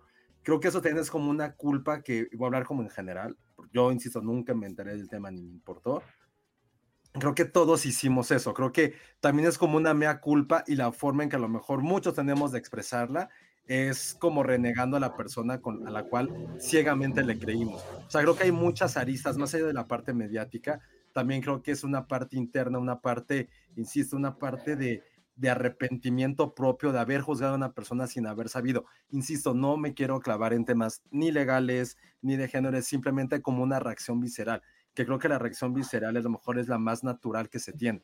No andar indagando, no estar como pensando en cosas sociales. Creo que también va por ahí, que insisto, todo el mundo condenamos a Johnny Depp y de repente das cuenta que no era cierto, por lo cual lo condenaste, independientemente de que los dos eran tóxicos, hicieron una vida, su vida una mierda, es revisar lo que pasó a un nivel público y social, que fue el punto en que así se le condenó. Se le condenó por una parte pública y social. A eso es a lo que me refiero, por eso hice lo de la pregunta. O sea, se le condena más a Olio, no sé si es porque esa mujer, sí tiene mucho que ver, pero también es por esta primera reacción que se tuvo alrededor. De hecho, digo, nada más si me dejas contestar esto, Claudia decía que qué inocente salía a pensar que no es porque es mujer. No, no quería que se tergiversara así, creo, y me voy a explicar mejor. Por supuesto que creo que influye. Más bien, creo que este juicio duró lo suficiente y es un pleito que ha sido tan mediático. Antes de que fuera un juicio, los tabloides en People, TMC, los videos que se han filtrado, el juicio en Londres, todo eso, fue tanto tiempo que nos dio más bien tiempo para que la gente se construyera un villano y a un bueno, ¿no? O sea, y, y, lo que dije en, en, este momento, que no fue como, ay, este, porque es mujer, no, o sea, esto es totalmente aparte, quiero separarlo de, creo que Amber Heard, por todas las declaraciones y contradicciones que tuvo, fue perdiendo simpatía y creo que eso fue lo que no le ayudó. Insisto, yo también creo completamente que ahí los dos son tóxicos y para que haya un loco se necesita otro loco que lo reciba. O sea, aquí, y, creo que lo leí, ya, ya no me metí, la verdad es que no conozco y no puedo hablar tanto del caso porque no me metí, creo que nada más me metí a ver el chisme del primero y estaba como súper divertido. Pero por ahí leí así como de, a ver, o sea, creo que el dictamen es, los dos son, o sea, los dos este, se difamaron, punto. O sea, los dos se difamaron. Al final, pues obviamente las pruebas que presentó Amber no fueron suficientes y pues ya, ¿no? Que sí, creo también como Penny que eso tiene consecuencias que son muy graves, sobre todo por la forma en que se llevó, por este tipo de cosas que insisto, es como, güey, pues todas las mentiras quizás o lo que sea, pues a gente que sí sufre de esto, sean hombres o mujeres, les va a afectar. Porque vimos lo que sacó Joe Stop, ¿no? Que también está otra mujer que, ay, ya no sé Bueno, eso sí estuvo, y ese es justo este, el, asunto. Eh, eh, hubo una pequeña discusión de si sí vamos a hablar de eso o no ahorita. Y bueno, mucha gente está opinando. Ahorita ya nos mandaron un super texto que si lo pongo en pantalla creo que nos tapa a los cuatro. Pero que por cierto creo que va por ahí este, para Ale, dice que están totalmente de acuerdo contigo. Eh, básicamente creo que lo que yo sí quería que se expresara o que por lo menos Penny y Ale lo expresaran era esta parte de, eh, digo, independientemente de si sí es culpable o es inocente, digo, yo no seguí tampoco el caso por lo que me explicó Patty mi conclusión es, pues los dos se llevaban de la mierda, los dos son efectivamente bastante tóxicos. Creo que lo grave aquí es esta lectura del asunto de, ah, ¿ya vieron? Ellas también mienten y entonces eso. eso. es lo jodidísimo. Esa es la parte, esa es la parte más misógina que créeme, créenos que lo entendemos, también lo discutimos. Creo que es eso, creo que es como la parte de misoginia se revela en el hecho de, como güey, como esos que dijimos hace rato, como los típicos cifras, es como, a huevo, pinche vieja, así son todas. Exacto. estoy escuchando ese comentario y creo que aquí lo principal fue lo que dijo Penny. Esto es una regla, esta fue una pequeña excepción y es muy triste que al mismo tiempo al ser tan mediático, esto vaya a ser como un escudo para que pasen muchas cosas y lo primero que creo que no es que hubiéramos evolucionado 100%, pero hemos dado como ese pequeño brinco en decir, güey, claro, hay que creerle a las víctimas y ahora con esto que pasó y eso de escudarnos en que, ya me imagino, y, o sea, perdón, o sea, no, no quiero decirlo, pero lo tengo que decir, perdón. Pero imagino cuando salga el siguiente caso y de que el hijo de puta lo haya hecho, es como, uy, pues me van a hacer un Johnny Depp, tengo que... Y no es así, eso es lo más triste. Voy a aventar mis millones en un juicio millonario para... Creo que la misoginia se va a ver reflejado, no ahorita, no en este momento, pero en un futuro tristemente demasiado cercano con los próximos juicios que vaya a pasar. Y, y, ni siquiera un tema, o sea, obviamente está la parte de misoginia, pero la otra parte que no sé cómo llamar, pero bueno, es oportunismo puro, que Joss Stop, que todos sabemos que fue culpable porque ahí estaban los videos y mostró el video por el cual la, la condenaron, etcétera, diciendo que la difamaron como a Johnny Depp. O sea, Ay, no, no, no, qué ridícula. no, aprender nada, no entender nada. No entender nada, en fin. Entonces, bueno, vamos a dejarlo ahí, pero bueno, sí queríamos dar ese, ese mensaje, digo, de todo lo que ha pasado con este tema, pues creo que ese es el. Y lo que, y lo que va a seguir pasando, o sea, ya hablando como, o sea, seriamente de algo, evidentemente en un año, dos o menos, sí va a haber la serie, sí veo a este güey que hace, que hizo Glee, se me fue el nombre, me cae muy mal. Eh, sí, no me acuerdo, pero sí. En American Horror Story, ese güey. que hace series de todo. Va a ser la serie, va a ser la serie, obviamente, y va a tener lo que decía, va a ser como sus flashbacks, donde se va a ver a Amber Heard, pues sí, haciendo del baño en, el, en la cama, y lo de la botella, y va a ver justamente como la parte legal, como un poco en la serie de OJ, de cómo están los abogados de decir, justo eso que decía Penny, güey, la cámara, hay que analizar y ver cómo se viste después que yo, cuando alguien va a ser como el abogado becario que se va a dar cuenta de, oigan jefe, ¿te dan cuenta que te viste igual que el señor Johnny Depp un día después? y se va a hacer todo un capítulo de análisis, va a pasar, va a pasar, y este, y este juicio pues sí va a marcar un poco la historia de cultura pop. Pues hace cuánto que no teníamos un juicio en el cual por lo menos, a lo mejor no estuviéramos adentrados, pero sí lo tuviéramos en mente. O sea, probablemente hace 20, casi 30 años con el de OJ, que tampoco fue algo como tan cultural nuestro, pero sí fue algo muy, muy importante. O sea, esto se ha sido un fenómeno que ha roto expectativas, tanto por el tema como por el previo que ya contamos, como los personajes. Y ahora veamos qué va a pasar. Creo que y lo más triste fue justamente eso, o sea, con Weinstein no hubo ese, esa repercusión. Digo, son circunstancias completamente distintas porque, iba a sonar eso también cruel, pero los denunciantes no eran figuras tan públicas en ese momento como eran Johnny Depp y Amber Heard. Son muchas circunstancias que hay alrededor, pero sí, la parte de la misoginia ya está presente e insisto, creo que lo más preocupante es lo que va a venir ahorita, no lo que está ocurriendo, lo que va a venir Lo y las va consecuencias venir, que eso va a tener y eso es lo más cruel porque aparte ¿qué va a pasar también con ellos dos, no? O sea, a partir de esto, ¿cómo rehaces tu vida pública? No, es que la reparación la del daño, o sea, temas de reparación del daño, o sea, todos esos temas son como inimaginables. O sea, no- yo no me puedo imaginar un camino de, de reparación del daño después de eso. O sea, está muy cañón. No sé. No sé, al menos ya vieron lo de las firmas para sacarla de Aquaman. ¿Las firmas para qué? Para sacar a Amber Heard de Aquaman. O sí, sea, Ah. Sí. Seguramente la van a sacar los, el propio estudio, o sea, ¿para qué se meten broncas? Pero bueno, dejemos ese tema ahí. Nada más rápido, este comentario hace rato que hablábamos de los bromans. Este, Alma Rivera dice, hola, acabo de llegar, les mando un saludo, los escucho mientras me baño. Ay, muy Si bien. tus amigas fueran Penny y Al, estarían contigo en el baño, ¿eh? Según. Haciendo, Platicando. Haciendo del, haciendo del uno. Ajá. Exacto, muy bien. Tampoco, Sincronizando. tampoco. Bueno, muy bien, qué bueno que nos escuchas mientras te bañas y tállate muy bien. Bueno, entonces, rápido, es que ya no sé si pasar ese tema o brincármelo, o, o rápido, lo que pasó con Netflix. Eh, ¿Que ya eh, perdió más suscriptores? no me, ya No, perdió. Sí, ¿qué- qué va, a ser, pasó? va a ser la serie de Johnny Depp, de hecho, estoy casi seguro. Eh, de, de Hollywood Reporter eh, sacó una nota que es de fuentes, o sea, no dice quién lo dijo, pero bueno, Ajá. les creemos, que hubo ya una reunión casi de bunker de, en Netflix y se decidieron varias cosas, entre ellas, y que la, la, la declaración de su fuente es tal cual, que ya Netflix había dicho que al carajo los proyectos eh, de vanidad, es decir, películas como la de Scorsese que costó padres. ajá. 170 millones, que se acabó ya eso.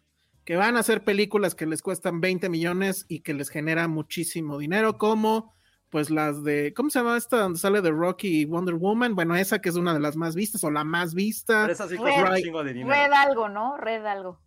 No, pero no costó 170, ¿o sí? Hay unas que sí son muy caras, pero creo O que sea, esto... ¿eso significa que ya no van a comprar películas de Oscar? Exactamente. Es que creo Ojo, que el ojo. punto es, Una cosa que es también- y otra cosa es producirlas. sí, más bien ya no van a producir, porque Ah, yo creo que también lo de lo que pasó con el Oscar es lo que detonó. O sea, son dos cosas que detonaron esto. La, la baja en suscriptores y que por lo visto en sus previsiones, pues va a continuar. Y dos, que güey, algo tan barato en todo sentido como Coda, pues gana el Oscar cuando ellos le han invertido no sé cuánto para tratar de ganar. O sea, The Power of the Dog tampoco, Bueno, pero- digo, no sé cuánto ya. Claro, o sea, como que ni la misma academia les ha mostrado that it's worth it. Exacto, entonces como que dijeron, ¿saben qué? Ya la chingada, mejor me dedico a ganar dinero de forma fácil y adiós Scorsese, del, este, Cuarón, y yo creo que ya el último que le tocó pues es a Iñárritu Iñárritu. justamente. Entonces, pues es un poco como en, en ese capítulo de Los Simpson, ¿no? O sea, todos sabíamos que esto era una patraña, creo que lo decía, este, ¿cómo se llama? Fidel Castro, ¿no? Todos sabíamos que esto era una patraña que no podía seguir, pues es lo mismo, era un modelo de negocio imposible de seguir costeando, entonces, pues al parecer eso es lo que va a suceder, o sea, Pero la Iñárritu que- será la última y pues ya. Siento que están saliendo, o sea, están como encontrando un chivo expiatorio. Así de, no, pues es como invertimos en ellos, pues por eso estamos perdiendo suscriptores y Sí, sí calidad. puede ser. Ya, ya a lo mejor digo, y si Netflix se va a ir por esa vía, que lo haga. O sea, no hay ningún problema, siento. O sea, si van a ser justo desenfrenadas 40, Soul Girl, el stand de los besos 25, está bien. No hay ningún ¿Desenfrenadas era de problema. Netflix? ¿Cuál? No tengo ¿Desenfrenadas idea, pero de es la idea. No, No. era de Amazon, Era ¿no, Ale? Netflix. No, Netflix. ¿Seguro? Bueno, no sé, pero... da igual, o sea, igual, y así ajá. sabemos, imagínense, pobre, No, pobre aquí Prime estamos Ale y yo como fact checkers. pobre Sí, Amazon, ya le Yo tocó, lo ¿no? recuerdo de Amazon. Pobre No, Amazon, Netflix. que ni con podcast, eh, digo, Pero, pero es que ya no sé, ya no sé si ya es como mi. Que ya se murió inmediatamente veo algo feo y pienso que es de Amazon, pero pues no, también. Estuvo Oye, peor que mi comentario. pobre Amazon, ¿no? O sea, ni siquiera el pedo es con, es como te regañaba tu mamá por algo, y es como, y ve al huevón de tu hermano, y tú así, digo, yo qué vergas, ¿no? Llegaste. Así, Amazon, Ama- Amazon con su gift. de, Ay, Digo, a mi madre. No, no así de llegaste todo pedo, chocaste el coche, hueles alcohol, no mames, y ve a tu hermano el huevón y tú así acostado. Así, de, No he hecho nada. Así, así, pobre Amazon. Justo eso pasó. Con- No, Me perdono, a ver, quiero pedir una 100%. disculpa pública a Amazon por enjaretarle esta cosa porque no es de Disculpa ellos. pública. Perdón. Perdón, Amazon, te No, juzgué. pues muy también, mal o sea, whatever. El chiste es que ya nada más va a haber series de es pastel o no es pastel. Es Floris Lava. Es el Floris Lava. los, los cinemuseos. Sí, sí, sí. Sí, pero ¿de dónde vas a sacar 170 millones? No, no sé, yo solo puedo poner el lugar. Digo, también alguien diría, pues. Scorsese, no te la mames ya, ¿no? O sea, 170 millones. O sea, yo amo a Scorsese, pero efectivamente ya no estamos en esos tiempos. Mucho del problema es justo también el cine de superhéroes y que pues ya todo el mundo quiere ganar este, un billón con cada película. Eso es también muy cierto. Pero Sí, los tiempos... Lo, lo que te iba a decir es como de, no, no se han también movido nuestras ambiciones a lo que queremos ganar, porque, Claro, porque, porque, porque lo que gana Netflix, a, a pesar de que está, o está perdiendo suscriptores, no me imagino que pueda estar ya al borde de La quiebra, ¿no? Como O pero, sea- pero como inversionista y como eh, capitán del barco, pues no es el ahorita, es el mañana. Y si ves nubes en, en- en- en el horizonte, tienes que tomar decisiones ahorita. Eso es. Oigan, O sea, eso es muy entendible. Yo en pero el momento que ganó menos- toda, menos radical. pero pues ah, no sé, digo, es un spokesman, nadie dice, o sea, no lo dijo Ted Sarandos.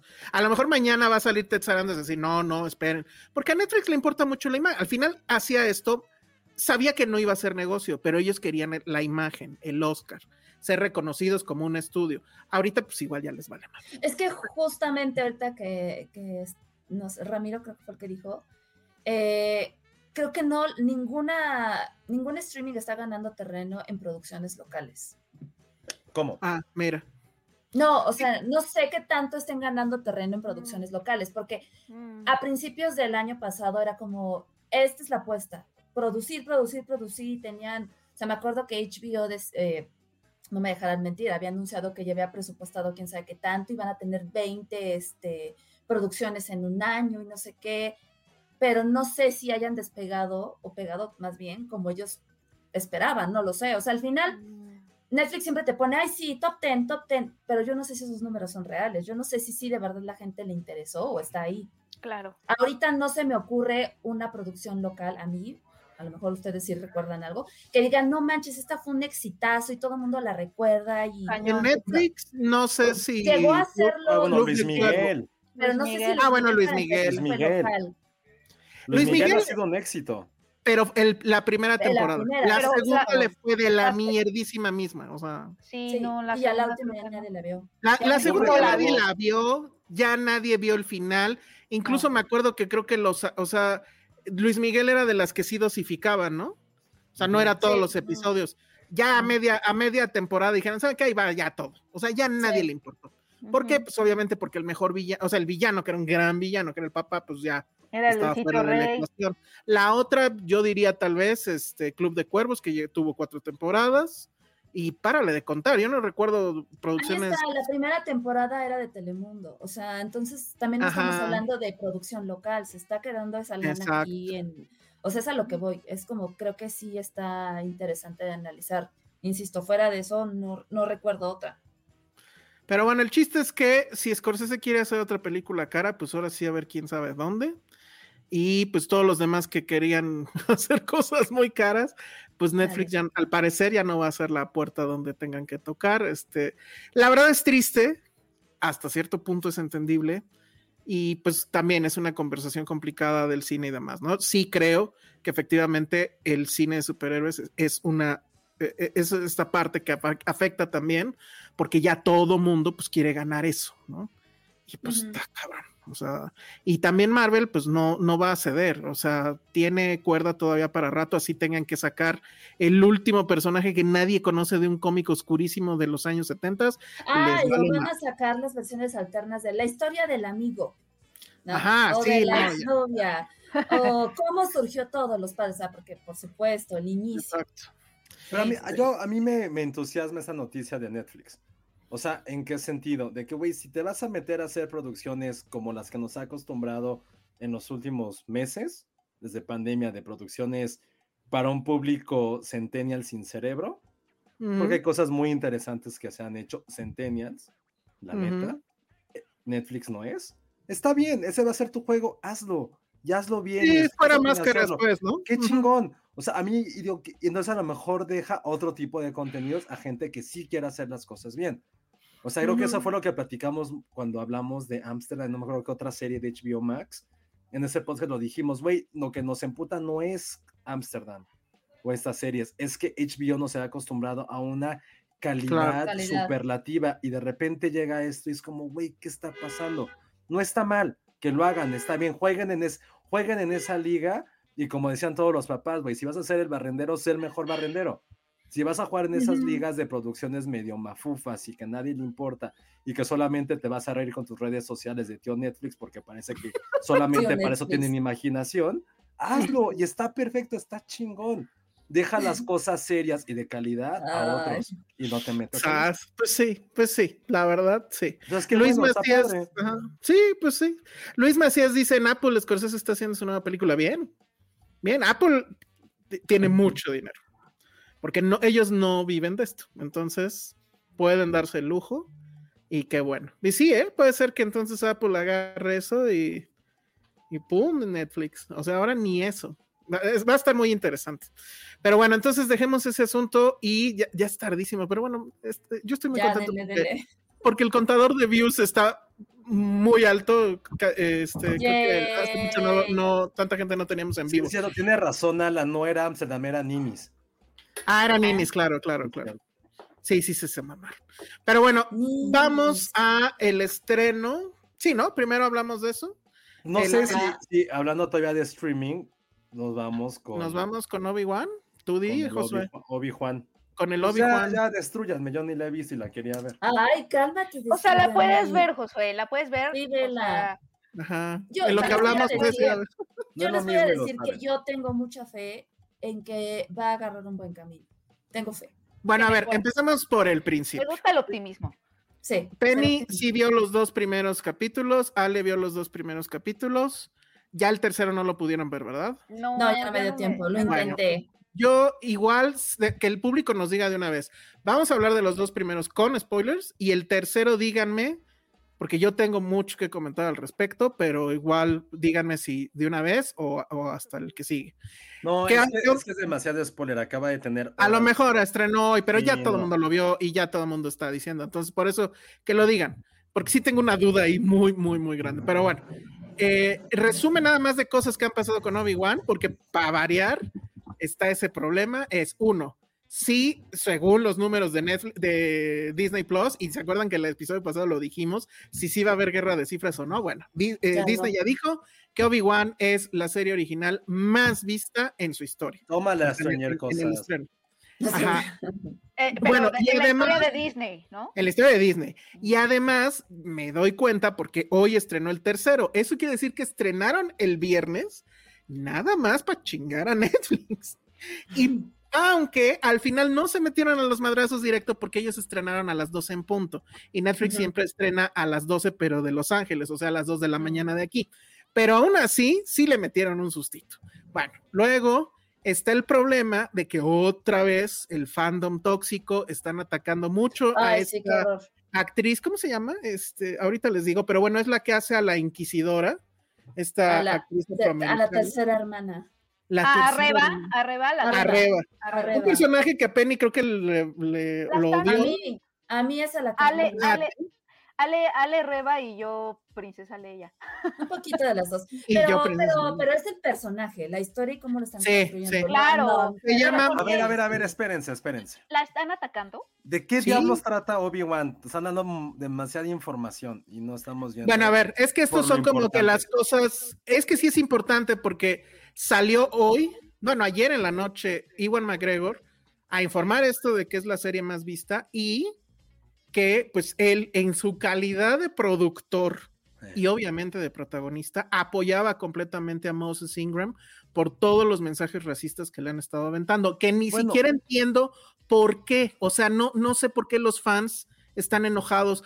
Entiendo por qué estaban enojados con el Tico, ¿cómo se llamaba este? esta- ¿Quién es Moses Ingram?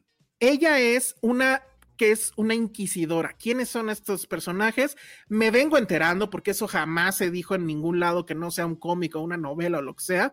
Son como un grupo de elite que saben usar la fuerza de Darkseid, tienen sables láser lo y lo que hacen es cazar a los Jedi que sobrevivieron a la Orden 66 se llamaba, ¿no? O sea, son como Sí. Dementors.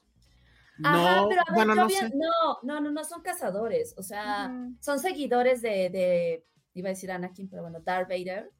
Eh, pero yo había entendido, porque creo que se menciona en el primer capítulo y en el segundo, que hubo Jedi que sobrevivieron y que se pasaron al lado oscuro. Yo pensé que eran esos. No, Ah, yo que también. era ¿No- gente no random que ¿No son sabía utilizar la fuerza. Digo, no sé de dónde lo sacaron, pero su objetivo es cazar a los Jedi que sobrevivieron. Ajá. Porque la idea es borrar por completo esa religión, creencia, lo que sea que sea un Jedi. Es interesante porque sí es un- Ah, ahí es está, ya algo lo dijo Jaime. que- Los ah, inquisidores eran todos inquisidores. antiguos Jedi que se habían pasado a la ah, mira, bueno. Gracias. Yo eso. bien. Pero está padre la idea por, porque sí es algo que los regímenes totalitarios hacen. O sea, van a barrer con todo lo que eh, tiraron y si quedan ligeras este, núcleos de oposición, pues los van a destruir, ¿no? Lo que está haciendo ahorita Claro. Putin con Ucrania. Y Entonces, bueno, ¿de qué trata? Exactamente. Bueno, ¿de qué trata? Es que justamente esta mujer, eh, que es una inquisidora, va, quiere casar a, a- a Obi-Wan porque pues se lo pidió su jefe y su jefe pues es un señor que tiene muy mal humor que se llama Darth Vader. Y eh, Obi-Wan está pues como suponemos por lo que vimos en episodio 4 y que es efectivamente pues está como que en su cuevita, de repente está solo, eh, tú, tiene una chamba Godín que se parece mucho a cuando Bart y los Simpson fueron a Asia, que es meten cuchillos, sacan las tripas. Bueno, él eh, hace eso en una, no sé, es como si fueran salmones. carnicería. Ajá, es como una carnicería. Tiene un trabajo Godín horrible, este, como de maquila, se fue a Como de Tijuana, Maquila, se fue- sí, como de, como de Ciudad Juárez. como de Ciudad Juárez, tiene checador. tiene checador y Sí, le checador, pagan ahí al, al día, ¿no? Pero se Es- roba carnita para su amigo animal. Ajá, a ver ahí qué día se lo joden por eso. Y este, y pues de repente va y echa un vistazo a, a Luke, y que pues Luke está jugando a que tiene un speeder, ¿no? como Y bueno, hay, padre. Hay el origen del juguete que tenía Luke en el episodio 4, que eso sí me parece una tontería, pero bueno.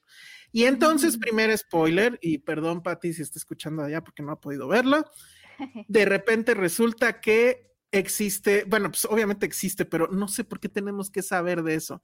Existe Baby Leia. Y Leia, chiquita de 10 años, es secuestrada.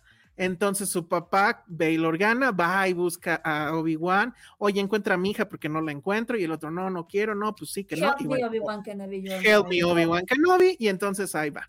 Pero, pues la primera mala noticia es, no mamen lo insoportable que es esa pinche escuincla, y ahí es donde ya le dejo el cue a Penny, porque, A bueno, Penny. Oye, no, es que, a ver, no, es que no sé cómo empezar. O sea, la vi, o sea, les prometí que iba a ver Obi-Wan a pesar de toda esta evidencia histórica de que cómo la franquicia nos ha estado decepcionando una y otra vez porque sus historias no son las mejores y porque no hacen la chamba de realmente conceptualizarlas bien y se van hacia lo fácil, hacia el fanservice, hacia, hacia, ay, no, no importa, no importa, hay que flojearlo en la historia, porque pues al fin y al cabo es Boba Fett, ¿no? Y todo el mundo nos va a ver nada más por eso. Entonces, ok, sabiendo eso, lo prometí, me senté a verla, te lo juro que después del primer episodio dije, no, es que tengo que, no puedo, o sea, ya no puedo, porque uno, sí, la, ¿qué pasa con ese personaje de, de Leia? O sea, es que es esta idea, a ver, ahí te va Penny, es esta idea, porque además ya lo hicieron en las precuelas, y es qui- yo quiero preguntar porque solamente he leído comentarios de que es, el es la niña más castrosa de todas las galaxias. ¿Por qué? no tiene,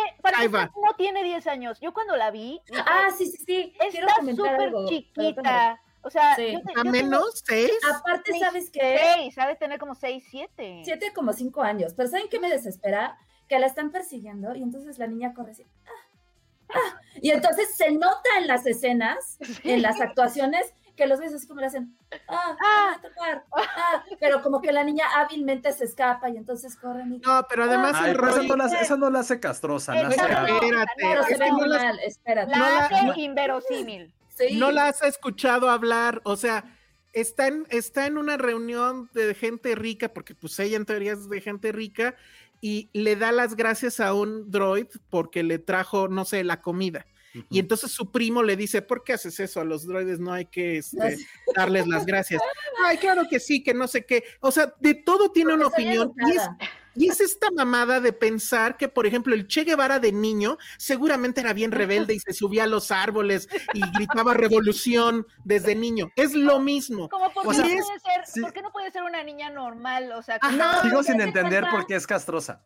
Pues, güey, un niño así es con ella, castroso, ¿no? hablas con ella y la Ajá. hacen, siento que la hacen, o sea, como que su Como idea de rebeldía, como, como que su idea de rebeldía demostraba una mujer rebelde y que no va con las normas y no sé qué, es Ajá. hacerla irracional. O sea, como de que le explicas Ah, las claro. cosas y 10 ella no, ella no entiende y a, a la fuerza se quiere ir o rebelarte y es como de, no, espérate, estoy Ajá, explicando. ¿Y por qué? no". ¿Y por qué? ¿y Es por como un qué? niño que dice, O sea, ¿y por qué? ¿Y por qué? Y, y- y- no, pero además es como irracional, pero al mismo tiempo, haz de cuenta que tiene la sabiduría de tu, de tu abuelo, así como de Salomón, casi, Ajá, casi. Dice cosas así que obviamente para alguien, o sea, si a, si a los 10 años sería un poco inverosímil, como se ve ella que es de 5, decir esas cosas es como, ¿quién te está, dónde está el apuntador que tienes en tu oreja? Como de, ¿Dónde ¿por estás qué no leyendo podría esto? ser- ¿por qué no podría ser una niña normal que Sí, sí a ver, sea nadie te cree que un niño habla sea- así.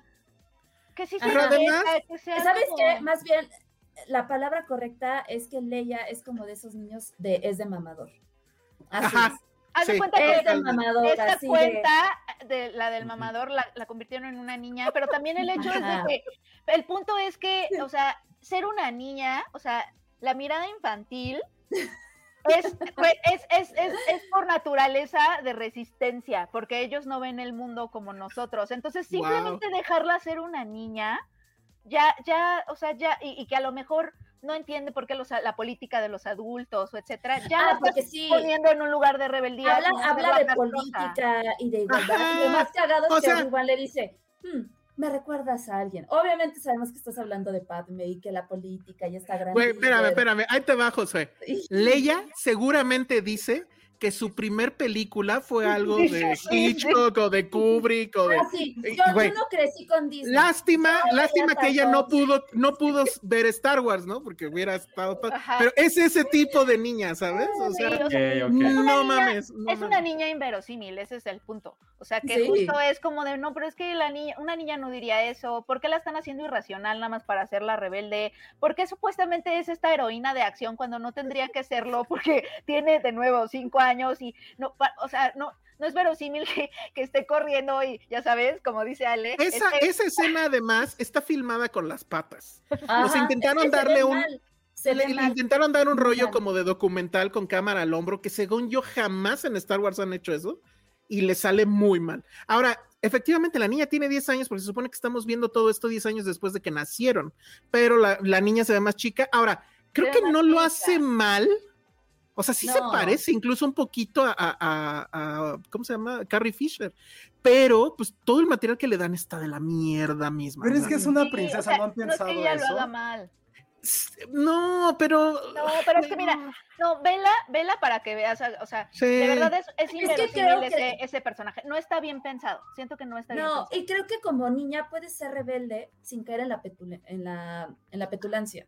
Y aquí ella cae en la petulancia de, ay, güey, o sea... Le hacen antipática por eso, pero también la hacen inverosímil porque la rebeldía no es que seas irracional. O sea, siento que así no se revela una niña, pues. O sea, Y una niña de esa edad no, va, no le va a importar un carajo que si el, porque ya le dicen, es que el Senado y no sé qué, o sea, otra vez esas mamadas que odio de, la- de las precuelas, ahí están que el Senado, que la República, que, ay, chinguen a su madre. Pero ella, ella Y- tiene y una opinión, ¿no? Y como adulto, Da una como opinión. adulto, la política a la mayoría de la gente le da hueva.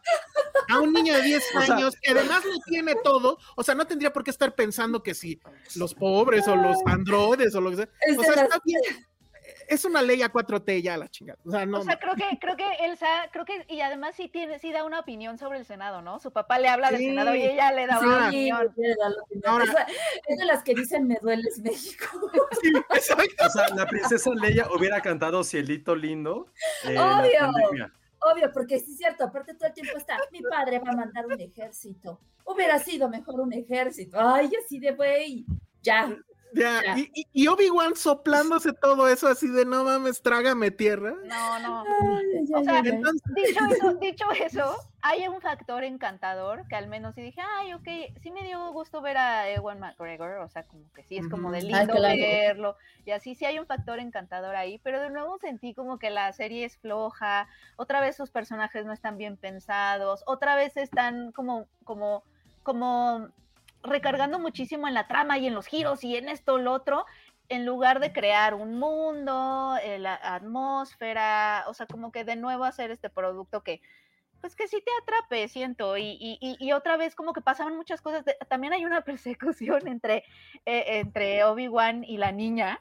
em, Ay, que también, también es- igual de ridícula que la del bosque. Igual, sí, o sea que también Ay, es como, es casi como. Alone, ¿no? Algo así. porque esto es un problema, o sea, sí, no, no, no, sí. Oigan, Sí. tengo, una, tengo un par de preguntas. Pregunta, pregunta. La primera, si Baby Yoda hizo que todos quisiéramos ser papás, la No. princesa Leia está haciendo que piense y me haga realmente la vasectomía. No, Sí, claro. totalmente, totalmente. O sea, ves a- escapa ves a Baby Leia, oh, ves a Baby Leia y dices, güey, Darth Vader de la que te salvaste, cabrón. O sea, Yo le, yo decía a Ale, yo le decía a Ale que no entiendo cómo, porque ya en la, en la original, en la primera, ves que ella le manda este holograma pidiendo la ayuda a Obi-Wan. Es es es que después de lo odiosa que se portó, yo no iba como Obi-Wan, o sea, como, ¿por qué fue? No, pero aparte si ya conoce Obi-Wan, ¿por qué le da toda esa explicación de Obi-Wan, tú serviste a mi papá en bla, bla, bla, bla? Es como, Obi-Wan, me cuidaste hace, me cuidaste Es que, hace seis años, güey, ¿sabes no, quién soy? yo creo que Tío Obi-Wan.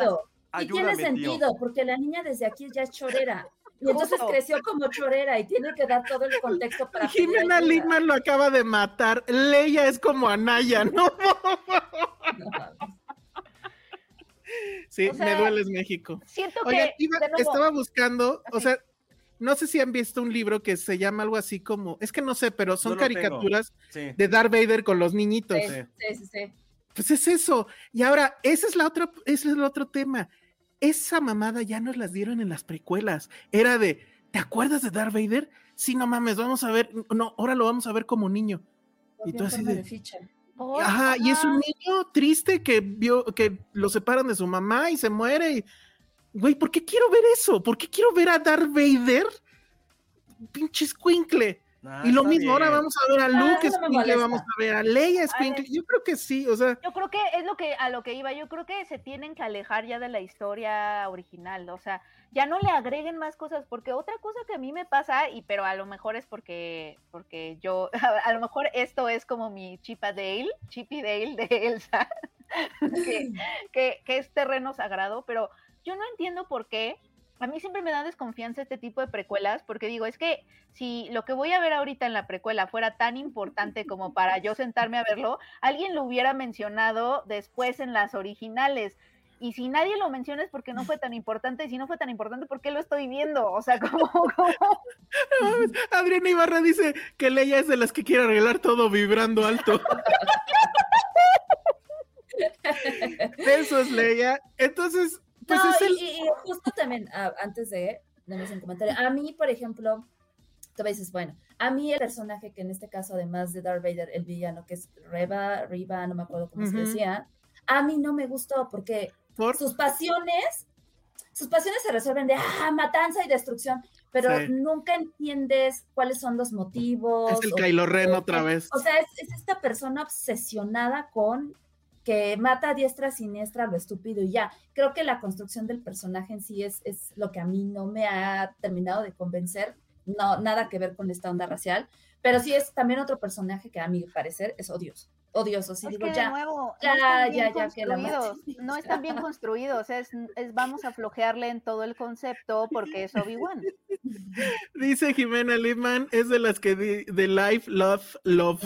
Laugh, El love. que toma sus fotos del chai en Star Wars. Ajá, dice eh, Madame Tussauds, Leia estaría en el video de los hippies cantando. O sea, Leia es como la María Joaquina de Carrusel. No, No, no, bueno, porque ya es como sé. igualdad para todos y los droides tienen. Ajá, es Chaira, es Chaira. Sí, es Chaira. Alguien haga esto, por favor. Ericito dice, eh, oh, ya se me fue. Aquí dice, seguro Leia trae el tono de movimiento naranja en su cel. Ay, Que hagan el, el- que hagan con Leia el de movimiento naranja. Sí, sí queda muy bien. Dice Fernando Martínez, Star Wars se está convirtiendo en una licuachela, No. Mi mega cargada de todo. Pues Es un que- poco sí. Sí, ya. O sea, sigamos. No, yo ya creo, yo, esta es mi última de verdad serie de Star Wars que veo, lo dije, así, Star Wars llorando Ah, con sus pero Lo millones, prometiste. con sus millones, así. Pero no, de verdad, no, no, no, no. Híjole, es que sí quiero que vean el tercero porque hay, pasa algo que yo dije, híjole, ya no sé si esto está bien o está mal. Ah, ya di qué pasa. Sí, ¿Sí? Pues Sí. Bueno, a ver. Manuel Neta acaba de darle al grano A ver. completamente, porque ojo, ustedes la estaban pintando como una white scan y creo que Sí. no era por ahí. Y acaba de darle, Manuel Net, nunca he visto nada del universo de Star Wars, pero me suena que esta morrita es como Greta Thunberg. Sí, podría ser Listo. Greta Thunberg, sí. podría sí. ser. Listo. Pero Greta, pero. No, no, pero no, porque no. tiene una obsesión de arreglar nada, nada más, Sí. o bueno, ella quiere arreglar todo. O sea, Igual háblale bien a los androides. Listo, listo. Sí, porque la estaban pintando ustedes como super white y que con su papi y la sentí más como Greta. Gracias, Manuel Nuente, lo hiciste. Está bueno, está Sí, bueno, como- pero Algo así, pero haz de cuenta que tiene como si Greta tuviera cinco años. Es muy raro. Ajá, Greta- a los cinco ya Greta estuvieron. tiene 86. O sea. Greta, Greta Thunberg tiene como 86 años. En un Ah, cuerpo de, de 19. En la cuerpo de. sí. Ah, ya, ya. Bueno, pues 18. sí, pero no, no, no, no. Por favor. no. No, que no. Que ya- spoilers todavía no. spoilers. Bueno. Está bien, sí. Tiene menos de 12 horas el capítulo. No Sí, la verdad sí, pero digamos que bueno, Rosy González dice que ya, pues caigan en los superchats, yo los veo muy jajaja, Ah, sí, jejeje, pero Sí, no. Hay, hay más de 100 personas viéndonos en vivo y no han puesto los suficientes likes a este video. Por Ya, ya hemos estado particularmente incisivos, muy. Ajá, hemos estado hemos particularmente confesado cagados, Cosas. Hablamos de hacer pipí y cosas así, entonces por Pero favor. Pasamos, que- pasamos de los mijitorios a, a, a Amber Heard y Johnny. Depp. A, a Sí. Obi-Wan. Y hecho- bueno, hemos Pero bueno, Sí. creo que al final lo mejor de la serie es justamente Ivan McGregor. O sea, Sí, como pero este sí, Jedi cansado, retirado, como sobre todo destruido, ¿no? Moralmente. Ahora, si pasó algo, y que- ¿ese será spoiler lo que digo? De lo si es del que- 1-2 se vale. Ah, perfecto. O sea, eh, se acordarán que la vez, el capítulo pasado dije, yo sí quiero ver a Qui-Gon. No lo hemos visto, pero Ah, va a pasar, ¿eh? Va a pasar. Se está los juro que va a pasar. latente. O sea, sí se entiende que él ha estado como en contacto con él y lo que digo, ah, o sea, como que ese tipo de detalles, digo, ah, está padre. Este, pero Va a suceder. fuerza a la serie. Va a suceder, se los aseguro, porque además eso sí han hecho muy bien. Tú te metes a IMDB y no están todos, porque hubo varios cameos. De los que yo detecté es uno de los hermanos Abdi, el que sale en Licorice Pizza. Sí, Ah, pues dijeron. ahora es un Jedi. Y luego está Flea de, ¿cómo se llama? Red Chili Peppers, es uno de los malos. Ya lo dijeron también. Y así ha habido muchos cameos. Entonces estoy y esos no estaban en IMDB. Entonces estoy seguro que, que Liam Neeson obviamente va a estar ahí y ojalá le hayan pagado una la nota porque pues, se lo merece, ¿no? Entonces, la verdad es que el, el tema es que esta historia, pues no sé si me, o sea, sí me interesa el asunto y ahí es la otra este, cuestión que nos tenía como que extrañados a Penny y a mí, es el cliffhanger del 2 es que se entera Obi-Wan que Anakin está vivo. Y como que hay una lo que yo les conexión. decía, que era Ajá. lo que yo les decía, yo, a ver, este, bueno, ahorita igual y se resuelve con esta onda de que son Jedi entrenados al lado oscuro, pero yo les decía, a ver, ¿no se supone que nadie sabía la identidad de, de Anakin? O sea, nadie Darth sabía quién era Darth Vader, más bien. Porque Pues es esta que- tipa llega así de la nada, así de, pues mira, tu aprendiz Anakin está vivo, ¿cómo la ves? O sea, es como... Ah, pero no le dijo quién es.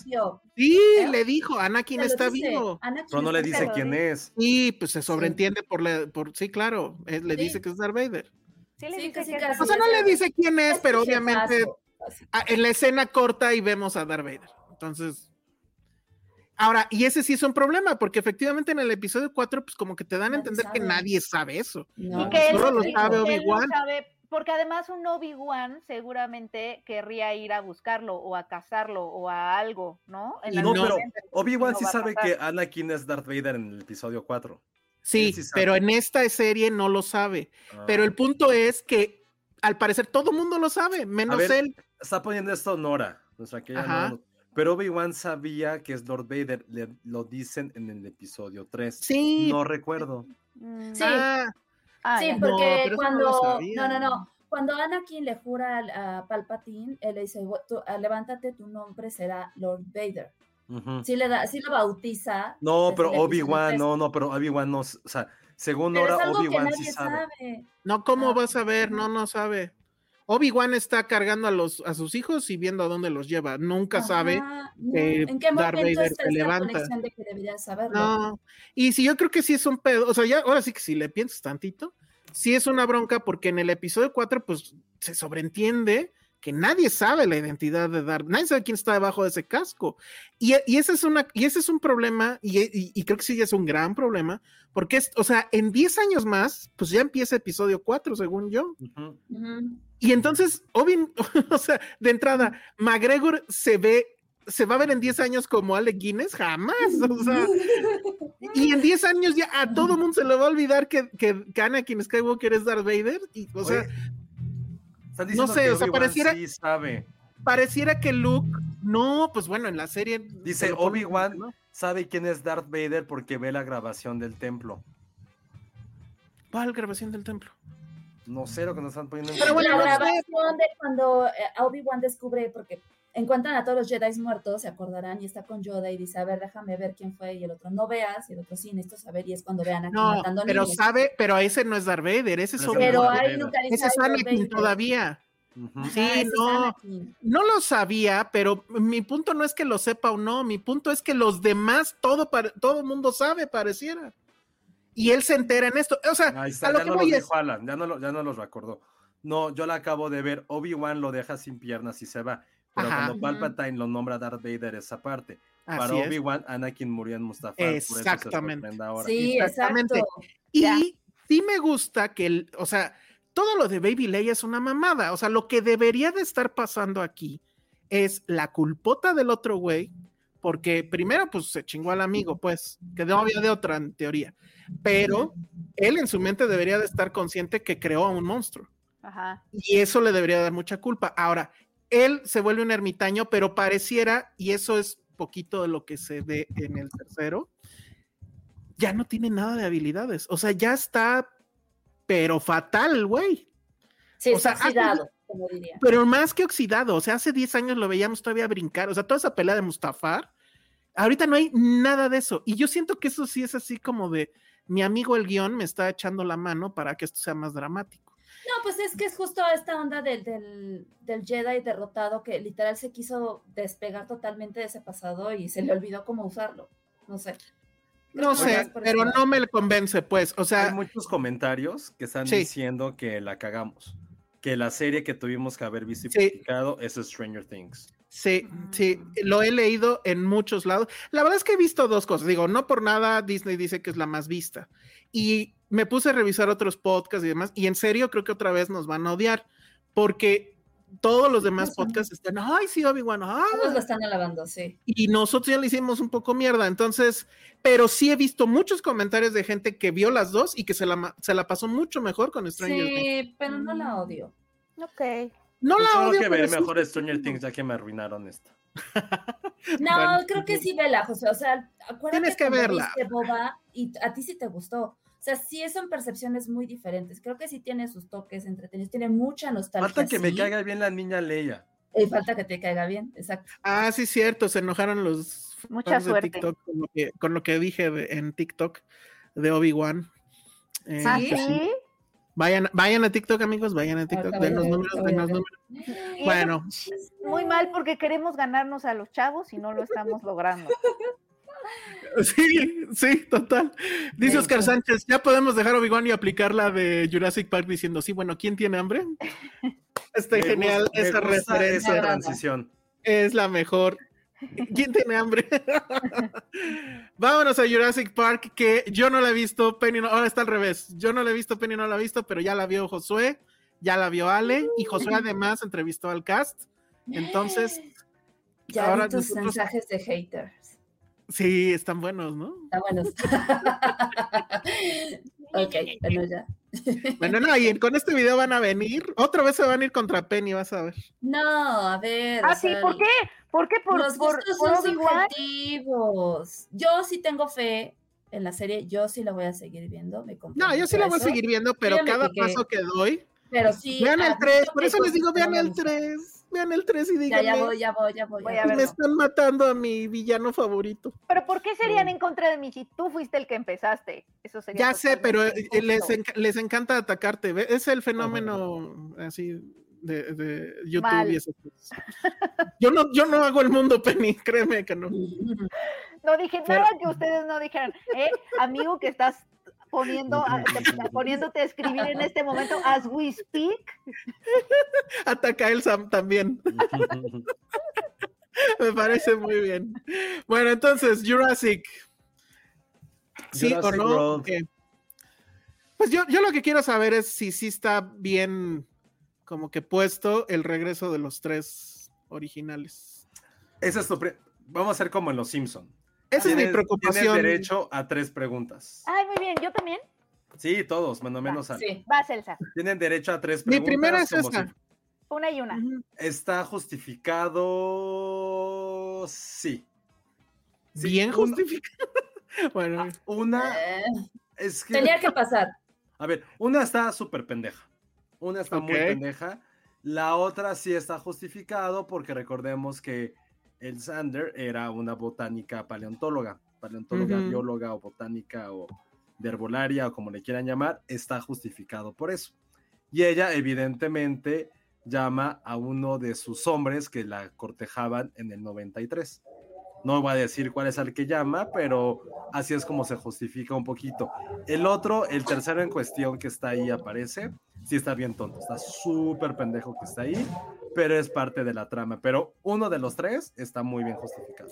Creo que, a ver, imagínense ustedes, en un mundo dominado por dinosaurios, who you gonna call? O sea, y ya Qué los bien. atrapados, pues sí, obvia, esa es la pero, justificación. tan pero lo haces en la primera, ¿no? No te esperas a la tercera. No, pero es que aquí, bueno, sigamos, porque ya llegamos a ese punto. No, no, yo no sé la trama, no sé si valdría, pero bueno, a ver, va la pregunta de Penny. Ajá, a ver. Mi pregunta es, em, cuando se acaba esta, esta entrega, ¿te dan a entender que ya se acabó ahora sí, por fin, final? No, No. nunca se va a acabar. Sí, no. O sea, No, ya, es no un mundo, fin. ya es un mundo con dinosaurios, Penny. Eso es lo Pero, que me pero, refería. lo dejan muy a- pero lo dejan muy abierto o, o si hay como una culminación. Imagínate, pues? Penny, que en lugar de, vas al parque y en lugar de ardillas, ves dinosaurios. De estos chiquitos, que no me acuerdo cómo se llama, solo Josué sabe cómo Sí. se llama. Pero, pero me- el arco narrativo te da a entender que, Que no, hay Penny. una culminación no. o, Ah, ya, ya te o lo deja, o, o lo deja abierto como para una posible de que eso, que de pronto Ya, sale ya, algo al o final. sea, no no hay un, no hay este, no hay como un cliffhanger, no hay nada de eso. Ajá, ajá. Pero es lo mismo que pasó con la trilogía original, acababa la 3 y no parecía que hubiera una necesidad de otra a nivel narrativo. Creo que aquí, dependiendo del éxito, estoy seguro que sí va a haber películas subsecuentes porque el mundo dinosaurio siempre va a fascinar. Cuando ustedes tengan a sus pequeños, eh, a sus pequeñas leyas o a sus pequeños baby yodas, les va a gustar esos dinosaurios, los van a inculcar en el mundo de los dinosaurios Claro. y van a querer ver una película, pero probablemente no tenga que estar tan ligada a esta. Ah, esa era, esa era mi duda. Sí, o sea, como que se cierre- acaba la historia de este, que empezó Steven Spielberg. No, nunca No. acabar. No. No, No, pero o sea, la de entiendo, ellos, ¿no? entiendo tu pregunta y el problema es que siempre van a encontrar la forma de que haya una secuela. Sí. Sin embargo, aquí sí dejan todo en un cierre. No hay como cabos Ajá, es sueltos. eso, No hay exacto, cabos sueltos. No hay cabos sueltos. Sí, porque también la historia no te lo permite porque es muy absurda. pero no hay un cabo Sí. suelto que digas, puta, necesito saber qué va a pasar con tal, tal, tal, tal. No. Sí, Ya. que te has quedado con esa duda así de ¿qué va a pasar? Sí, Ya, ok, ok. eso sí. Este, ¿Qué otra ¿hay, pregunta? hay- hay alguien que diga Welcome to Jurassic Park. No, porque es No. Jurassic World. Desaprovechaste Ah, tu segunda pregunta como, como- Tan básica el Yes. Los, los, los dinosaurios, la mía, la mía. Los dinosaurios están, es- los nuevos dinosaurios están cool, están bien usados. Eh, ah, sí, Mira, el- el- el- los tamales jurásicos están pasando ahorita. ¿Por qué le haces así y no cierras tu micrófono, Ale? Eso, ya ahí está, ya, ya ahorita pasan los, los tamales jurásicos. Digo, cierran los tamales, ¿verdad? Esa va a ser mi siguiente pregunta. Pero no quiero quemarla todavía. Es estás desperdiciando muy cabrón tus preguntas, Elsa. que la verdad, I don't care a lot. O sea, Bueno, Ya, entonces los dinosaurios sí están Ya, cool, los ahora sí. bien. Sí, Sí. eh, ¿Hay dinosaurios? Ah, ya, ya, ya no se escucha, ¿eh? No se escucha muy de fondo. Si quieren seguir ya, hablando. eh, sí, justo, creo que lo que más me gustó de esta película es eso. Hay como 40 dinosaurios bebés que vas a ver en pantalla. Ya ah. todos los quieres besar, los quieres adoptar y que vivan contigo. O sea, Ah, la onda, la onda ahora es que sean bebés todos, que salgan baby Yodas, baby Leia, baby Claro. dinosaurios. Es lo que vende, Elsa. ¿Cómo se ve que todo esto es para cuarentones? eh? No, es lo que iba a decir justamente. justamente. Y bueno, hay dinosaurios, hay dinosaurios con muchas, con muchas plumas. Hay dinosaurios chingones que nadan en el mar. Ah. Bueno, en el, en el agua, pues, pues, ¿y ¿dónde más vas a nadar? Qué pendejo mi, mi comentario. Y lo único es que sí hay como dos dinosaurios que buscan ser como el nuevo T-Rex. Ajá. Mm. ¿Y si existen esos dinosaurios, Josué? Esa es pregunta mía. O Sí, uno, uno sí. hay uno que es ciego que la verdad no sabía que existía. Pero ojo, cuando fuimos a, a lo del péndulo, fue lo que les dije. Había un libro de dinosaurios que empecé a leer. Y dije, no mames, como 20% de esos nuevos no los conocía porque los han descubierto en los últimos 20 años.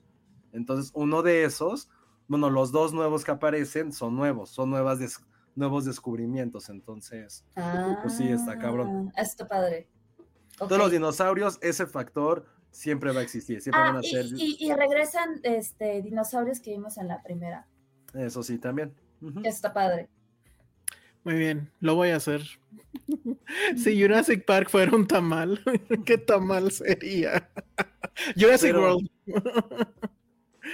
no, pues ya, o sea, un poco de la trama, porque no, no, no sé, la verdad, no, ni siquiera vi los Vas, trailers, no quise. Esa es tu pre- última pregunta, ¿de qué Sí, trata? sí, sí, ¿de qué trata? Ok, ¿de qué trata? Pues resulta que después de la nefasta, odiosa y castrosa Jurassic World 2, Sí. la anterior, que creo que eso ha sido, ha sido la peor película en mucho tiempo acerca de seres que ya no existen o seres Y- que no... Y mujeres corriendo en tacones. No, esa es de la primera.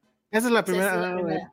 Pero la primera ya lo demostraron que sí se puede buena. correr. La primera es Sí. mil veces mejor, es la mejor. Sí, la primera yo la recuerdo bien. De esta no primera no acuerdo, pero bien. Justo la vi en el avión también, nada más para decir, y dije, güey, sí está, o sea, sí tiene como una trama por lo menos interesante, pero bueno. Y un subtexto sobre Hollywood, de hecho, pero bueno. No, y sobre muchas, es una buena película. O sea, es una muy buena película y lástima que fue como tan ninguneada por la, se- por la secuela, que es asquerosa, que es muy malo. Pero bueno, Sí, es terrible la dos. sabiendo lo que pasa en la segunda, que ya todos los dinosaurios están por todos lados viviendo, ya forman parte de nuestra naturaleza, de nuestro día a día, pues resulta que una peste de langostas gigantes, saben, de estas que comen este, las cosechas, empieza a invadir a todo el planeta.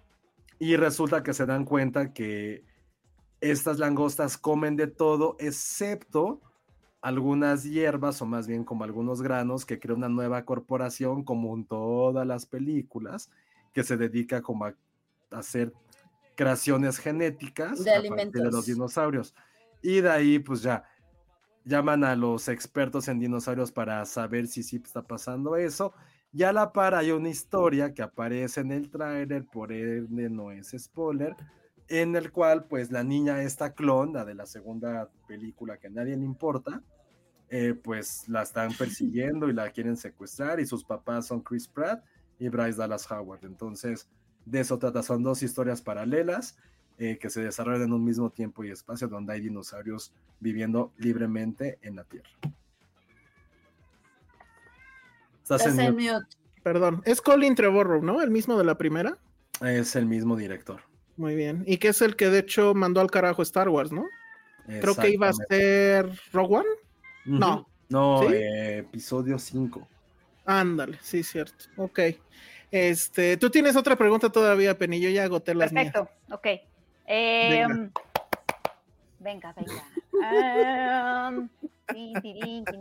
No, ya te tardaste, Penny. No, ya. ¿sí disfrutas a Jeff Goldblum? Ah, Ah, Jeff Goldblum siempre. Jeff Goldblum está fabuloso. pero Sí. fabuloso como Yo siempre. creo que la esencia del personaje y esos toques y puntos tan sabios que decía, como la vida siempre encuentra camino y demás, como que aquí se pierde. O sea, y es por la Ah. trama de la película. O sea, yo no para. O sea, imagínense un mundo donde ya todos los dinosaurios viven al lado de ti. Yo no paraba de pensar, y a lo mejor esto está estúpido de mi parte, porque dices, ay, güey, pues de por sí la película es una estupidez, es una tontería. Pero, güey, dije, sería imposible, o sea, estaríamos extintos, se comerían a los perros, a los animales, a todos. Imagínate vas que vas caminando y te encuentras a cualquier dinosaurio, o sea, es ilógico. Entonces, creo que por ahí de ese lado, como que esa sabiduría que representaba el personaje de Jacob Bloom sí se pierde. Pero bueno, el tipo sí es como No, encantador. no recrean esa famosa escena, ¿verdad? ¿Cuál? Díganme. Eh, ¿Cuál? El camión, la camioneta, el jeep, el la, la atrás, camisita abierta. el, el la, o la cami- o sea, no recrean esas cosas. o sí, híjole. A ver, Sí. esta es una película, vamos a decirlo ya. Eh, no es la mejor de las seis que hay, no es la mejor, tampoco es la peor, porque la anterior es muy mala, muy, muy mala. Ay, o sea, yo como fan sí la disfruté, la disfruté, dejé Ok. mi cerebro descansar, dije, güey, vas a ver una estupidez, vela. Ujú. Hay muchísimas referencias a la primera película, a la Jurassic Park original, muchísimas referencias que como fan vas a disfrutar muchísimo. Desde frases, escenas, dinosaurios, momentos, y la vas a disfrutar. Pero ojo, solo si eres muy fan o tienes muy en mente la primera película, no las otras. Algo que no me gustó, y es que no, no creo que sea spoiler, es que creo que en la Jurassic World, la cuarta, la, la primera de esta, había muy buenos personajes que neta no entiendo por qué diablos no aparecen y meten a personajes de la, de la cinta anterior. Otra cosa que creo que Mm. también me gustó mucho de esta película, lo bueno que voy a decir, sí tiene una escena de persecución con dinosaurios que está exageradamente increíble. Está muy, muy bien hecho. O sea, imagínense que también aparece en el tráiler, están de Velociraptors tratando de, bueno, persiguiendo a Chris Pratt en una motocicleta en una ciudad europea. Sí está como de locura, es lo que querías ver siempre, ¿no? Como el poder, a- como el full power de los dinosaurios recorriendo y tratando de cazar a alguien. Eso está muy padre. Ya lo demás, sí es una, ya, ya, ya es medio basofia.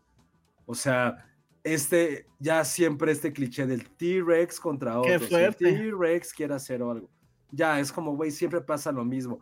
Hay muchos dos ex máquinas constantemente, pero creo que lo principal sí fue ver este fervor y este amor por la gente que amamos esta franquicia y nos dio como todo el fanservice que a veces necesitábamos o que necesitamos. Entonces creo que por esa parte está interesante, está cool. Ves unir a las dos generaciones de la franquicia anterior con la nueva. Hay personajes nuevos que son completamente irrelevantes y que- Relevantes. y que podrían no estar, pero creo que a veces el fanatismo gana y es un poco como, como nos pasa con Star Wars, que perdonamos muchas cosas, y creo que con esta en Jurassic Park pasa lo mismo, pero ojo, esa escena de la persecución, que aparte dura un chingo y está muy, muy bien hecha, y el hecho de pensar de, güey, ¿cómo sería la vida con dinosaurios? Está increíble, aunque sí está muy, muy irracional, y lo mejor, lo mejor, lo mejor, sí son los dinosaurios bebés. Es como, wow. O sea, No todo el puedo está muy creer caro. que esto sea ya a thing. Es que, está- no, si la vas a ver y vas a ver a los dinosaurios bebés, güey, no mames. Hasta hay una escena en la cual dice un personaje, güey, nunca me voy a cansar de esto. Y, y está tocando un dinosaurio bebé. Y Es fue como, güey, ah. entiendo co- perfectamente. Es- eh, ah, no sé quién decía, y creo que efectivamente que en, en Chip y Dale sale este, Rápidos y Furiosos Bebés, ¿no? Entonces, Es de una en tendencia. Itzel Coca, que de hecho creo que ella fue ganadora, ¿no? De, de- de Ah, los claro, Globos. sí, ella ganó. Dino Service the Movie. Y no es queja, dice Itzel Coca. No, está muy bien. Yo lo único que tengo miedo es que le quite muchas, muchas funciones de IMAX a Top Gun. Porque yo Ay, todavía ya, no puedo Ay, ya va. Ay, ya, Necesito verla una segunda vez. Ya fue el episodio ya. pasado, ya. Sí. Sí, ojalá, para que deje de hablar de Top Gun. Ojalá si apoyaras las mías, Elsa. Lo siento, que ojalá estén así de buenas. Dinosaurios bebés mayor que Leia bebé, uy, muy uy, seguramente. Yo sí puedo decir que Everything Everywhere le da 80 veces putazos a tu Top Gun. No has visto Top Gun, no ni, puedes la- ni opinar. me interesa verla, pero Ah, no has pues visto tú la está, otra. No, no, no. puedes O sea, opinar. José Everything siempre hace eso. Everything Siempre es lo mismo, siempre es lo Everything Everywhere sí Güey, es una no has película visto de Top culto. Gun, neta, no has visto Top Gun. Sí, o sea, Top Gun es una cosa demasiado película. perfecta. Siempre quieres Te creo. Te creo que la otra es muy buena y seguramente, y seguramente va a estar en mi top 2 y mi top 3 sería entonces Ay, Top bueno, Gun, eres el nuevo probablemente. Alan, ¿eh? Alan. Pero, no, Sí, ya, güey, no, no, entonces- has visto Top Gun. Es que Top Gun, ¿qué te puede sorprender una Güey, película de pues ese es el punto. güey? ese No. es el punto. Siempre Tú crees que es esa mamada y no, es, está muy cabrona en serio. Pero no la has querido ver, no la vas a ver. Está bien, No. your loss. Yo sí voy a ver Everything Everywhere, whatever. Y este, y sé que, que va a estar muy cabrona y sé que va a estar en mi top 3. Gracias, Sandra. Pero bueno, Cada vez te ganas más mi corazón. Pero Sandra sí puede semana. opinar porque Exacto. ella sí la vio. Güey, no quiero, Ajá. no quiero ver a güeyes con una pinches aviones, qué verga. Ay, por favor. Bueno. De hecho, creo que está, o sea, y, Bueno, tienen, un- solo dije, y ojalá. tienen un tema muy, muy, muy en común. Creo que sí está mejor Top Gun que, que Star Wars, o sea, bueno, que Obi-Wan, y tienen Ah, una cosa seguro. muy, muy en común, ¿eh? Pero bueno. Este, sí, ojalá no le quiten muchas funciones porque no he podido verlo otra vez, sí tengo que verlo otra vez. Entonces, bueno, apoyo Depende, a Elsa, depende. dice Yair Salgado con lo de Top Gun, muy bien. Este, Leon Kane lo mismo con Top Gun. A Josué le va a mamar Top Gun, pero pues no la, no la va a ver. Por escena en la playa, ¿por qué una escena en la playa me va a mamar? Este, ver, cuéntemela, porque no nah, a bueno, ver. no, no le va a mamar, obvio no. ¿Por qué Es no? un- Díganme. No la a Es un, es un chiste que tiene que ver con la escena del voleibol. Ah, no. No, no le va a mamar. E- Este, este mito quiero, quiero derribarlo por primera vez. Eh, sí, efectivamente eso pasaba, Leon Kane, pero pues ya. No, a ver, Sí. yo nunca fui fan de Top Gun. Lo que pasa es que teníamos un juego que se llamaba Cinit, que si alguien sabe si existe, estaría buenísimo que nos los dijeran porque era un juego muy divertido. No, existe, lo tengo. El problema es que ya no jala el. Xbox. Pero ya, no- pero justo, no hay como una versión nueva. No, creo que ya no. Creo que EA Sports, dijiste que ya no ibas a tener FIFA, regresando al principio del podcast, invierte en Cinit, era un juego muy divertido. Entonces Sí. en este juego, que eso fue como en 2009, 2008, donde todavía era, no era políticamente incorrecto decir ciertas frases, había una escena, había un juego en el cual decía que podías adivinar una película, ya sea por una frase o por una escena. Ajá. Eh, salió una escena de Moulin Rouge, la primera. Era una como- máquina de escribir. y que yo, por ejemplo, Moulin Rouge la he visto una sola vez en la vida. Y él Ajá, luego, luego dijo, es Moulin Rouge. Y todo el mundo empezamos a molestarlo con cierta palabra porque había adivinado un, do- un, este, un musical, ¿no? Pusieron, pusieron en duda mi masculinidad, o cómo se podría decir. Sí, mi, sí, ojo, mi eh, hombría. Hablamos de hace mucho tiempo, ya. No es mucho mal, ¿no? tiempo, exacto. Teníamos 20 años. Y de repente el siguiente, como a los tres, la tercera ronda, salió un quote que decía de Y se trataba de adivinar la película por un quote. y adivinar la película por una imagen, adivinar la película por un quote. Y sale un quote y el que responde en chinga es Josué diciendo Top, Top Gun. Gun. Y entonces el asunto es que era más, esa palabra que ya no podemos decir, si saber de, de este, ¿cómo se llama? De, de Top Gun. o de Top Gun o de este, Rouge. Moulin Rouge. Y de ahí, de ahí salió. creo que salió el tema de que Josué era muy fan de Top Gun. Ahora, en esa época, güey, te juro, yo no había visto Top Gun. Top Gun la vi apenas, ahora sí, había visto cachitos, la había cachado en la tele empezada, lo que sea, pero ya viéndola completa, la vi apenas, ju- justo pues un día antes de ver la secuela de Top Gun. O sea, ¿nunca habías visto Top Gun? Top Gun completa no, o sea, sabía cosas, lo que no, había una cosa que no sabía, que sí dije, ¿por qué pasó eso? Y ya, sí, alguien muere. no puedo ¿no? creer que no hayas visto Top Gun si es como de tu época. pero es que esa, esa Top Gun no me decía a mí absolutamente nada. O sea, no me podía yo relacionar con esa película de ninguna forma. No, O sea, pues, güeyes en calzones, aviones, gringos, o sea, oigan, nada. ¿saben, que, ¿Saben que sí es muy interesante que está desactivado el superchat? Ah, caray. Ya van tres personas que nos los dicen. No es cierto. Mm, Bueno, si necesitamos está pasando, entonces vayan a PayPal, paypal.me, diagonal Filmsteria. Y mientras eso pasa, dejen ver por ¿Eso qué por qué pasó? No, No sé. sabemos, pero bueno, eso es un poco de Jurassic Park. Si quieren ver dinosaurios y pasarla bien, Sí. Véanla. está- está si en quieren analizarla y hacer crítica, no es para eso. Sí es una película mega dominguera. Es una película que a lo mejor van a apreciar si crecieron viéndolas como pues, muchos de nosotros. La van a apreciar quizás si van con sus primos, hermanos, sobrinos, porque pues con ojos de niño todo les va a fascinar porque sí tiene como ese factor wow y emocionante pues a cada rato. Y creo que las referencias están padres. Las referencias a la primera. Yo sí estuve muy cerca, no, nunca estuve cerca de llorar, pero sí hubo dos escenas que dije, güey, qué chido. Y aparte estuvo padre el fenómeno porque la primera vez que lo vi, pues sí fue como con prensa como un poco clavada que le gustaba Top Gun, que ya este Jurassic World, o Jurassic Park mejor dicho, entonces como que se veía como el, ah, oh, ah.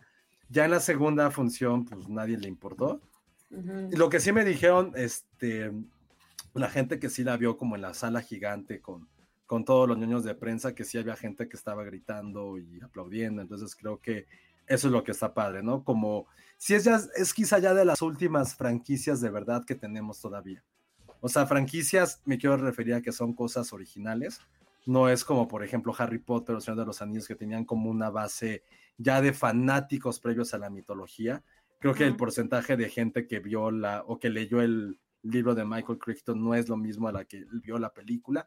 Entonces creo que en ese sentido como fenómeno es probablemente el último que realmente tengamos que se desvir- desvirtuó y se volvió una basofia. Pues sí, por la anterior, la de Niña Clon de verdad es como la niña clon es como el niño de escoba para Elsa, o sea, no aguanto a la pinche niña clon, no entiendo por ni qué me acordaba. ¿Por qué carajos existe? No entiendo esa película, ¿por qué? Aunque sí he de admitir que esa película me hizo llorar, la anterior me hizo llorar. Lloré cuando se muere el Sí, el dinosaurio, lo dejan dinosaurio. solito. Oigan, Ah, yo este, también. Ay, ese, ese momento a mí también me llegó. Es súper fuerte. está horrible. oigan, según yo ya deben de estar activados los superchats. Ah, que, que gracias. Porfa, chequen lo que, pues ya casi acabamos, pero bueno. Este, también creo que, eso tengo que checarlo, pero en teoría, lo- los amigos que nos ven no en vivo, pero que sí nos ven en YouTube después, también van a poder ya ah, cooperarse y caerse con su lanita. Va- abajo del video van a aparecer como que opciones de 20, 50, etcétera. Entonces también van a poder cooperar, aunque no lo estén viendo en vivo. Y bueno, pues si logran entrar a un superchat ahorita, pues qué bien, si no, ya ni modo. Eh, bueno, pues entonces ahí está Jurassic. ¿Entrevistaste al cast? ¿Algo que haya que comentar al respecto? No, estaban súper contentos, muy, muy amables, creo que estaban fascinados por todo lo que, lo que estaba pasando, el amor que se le tiene, que también ahorita que he tenido como viajes eh, con gente del extranjero de otros países, pues fue lo que siempre platicamos, ¿no? Como que siempre llega el tema de México, dices que eres de México, como que les fascina y eso, pero Rocky sí somos una cultura bien facilona. O sea, lo digo como buena onda. O sea, somos fans de todo. O sea, Sí. neta, no me quedo cuando les digo, güey, es que cualquier persona va, cualquier como figura mediática, y no mames, nos desbordamos de amor por ellas. Y eso es Ujú. como, y ellos lo sienten, obviamente, y por eso también como que nos aman. Y pasa con todo. O sea, neta, el día de la, de la premier, la gente estaba vuelta loca. Supongo que lo mismo pasó con Top Gun, con Tom Cruise. O sea, la gente estaba así, pero impresionada aman todo, pasa con los conciertos, entonces creo que ellos Ujú. estaban muy contentos y creo que eso ayudó mucho también a que fuera. ¿Entrevistaste a. Jeff Goldblum? A los cuatro juntos. Ah, muy bien. A los cuatro juntos y estuvo cagado porque les llevaba mis tenis de Jurassic Park Sí, vi. y, y como que no sabían que eso existía, entonces estaban como todos contentos. Y pues bueno, creo que no sé qué vaya a seguir pasando, no sé qué tantas nuevas celebridades vayan a seguir llegando por ya pues, bueno, casi post pandemia.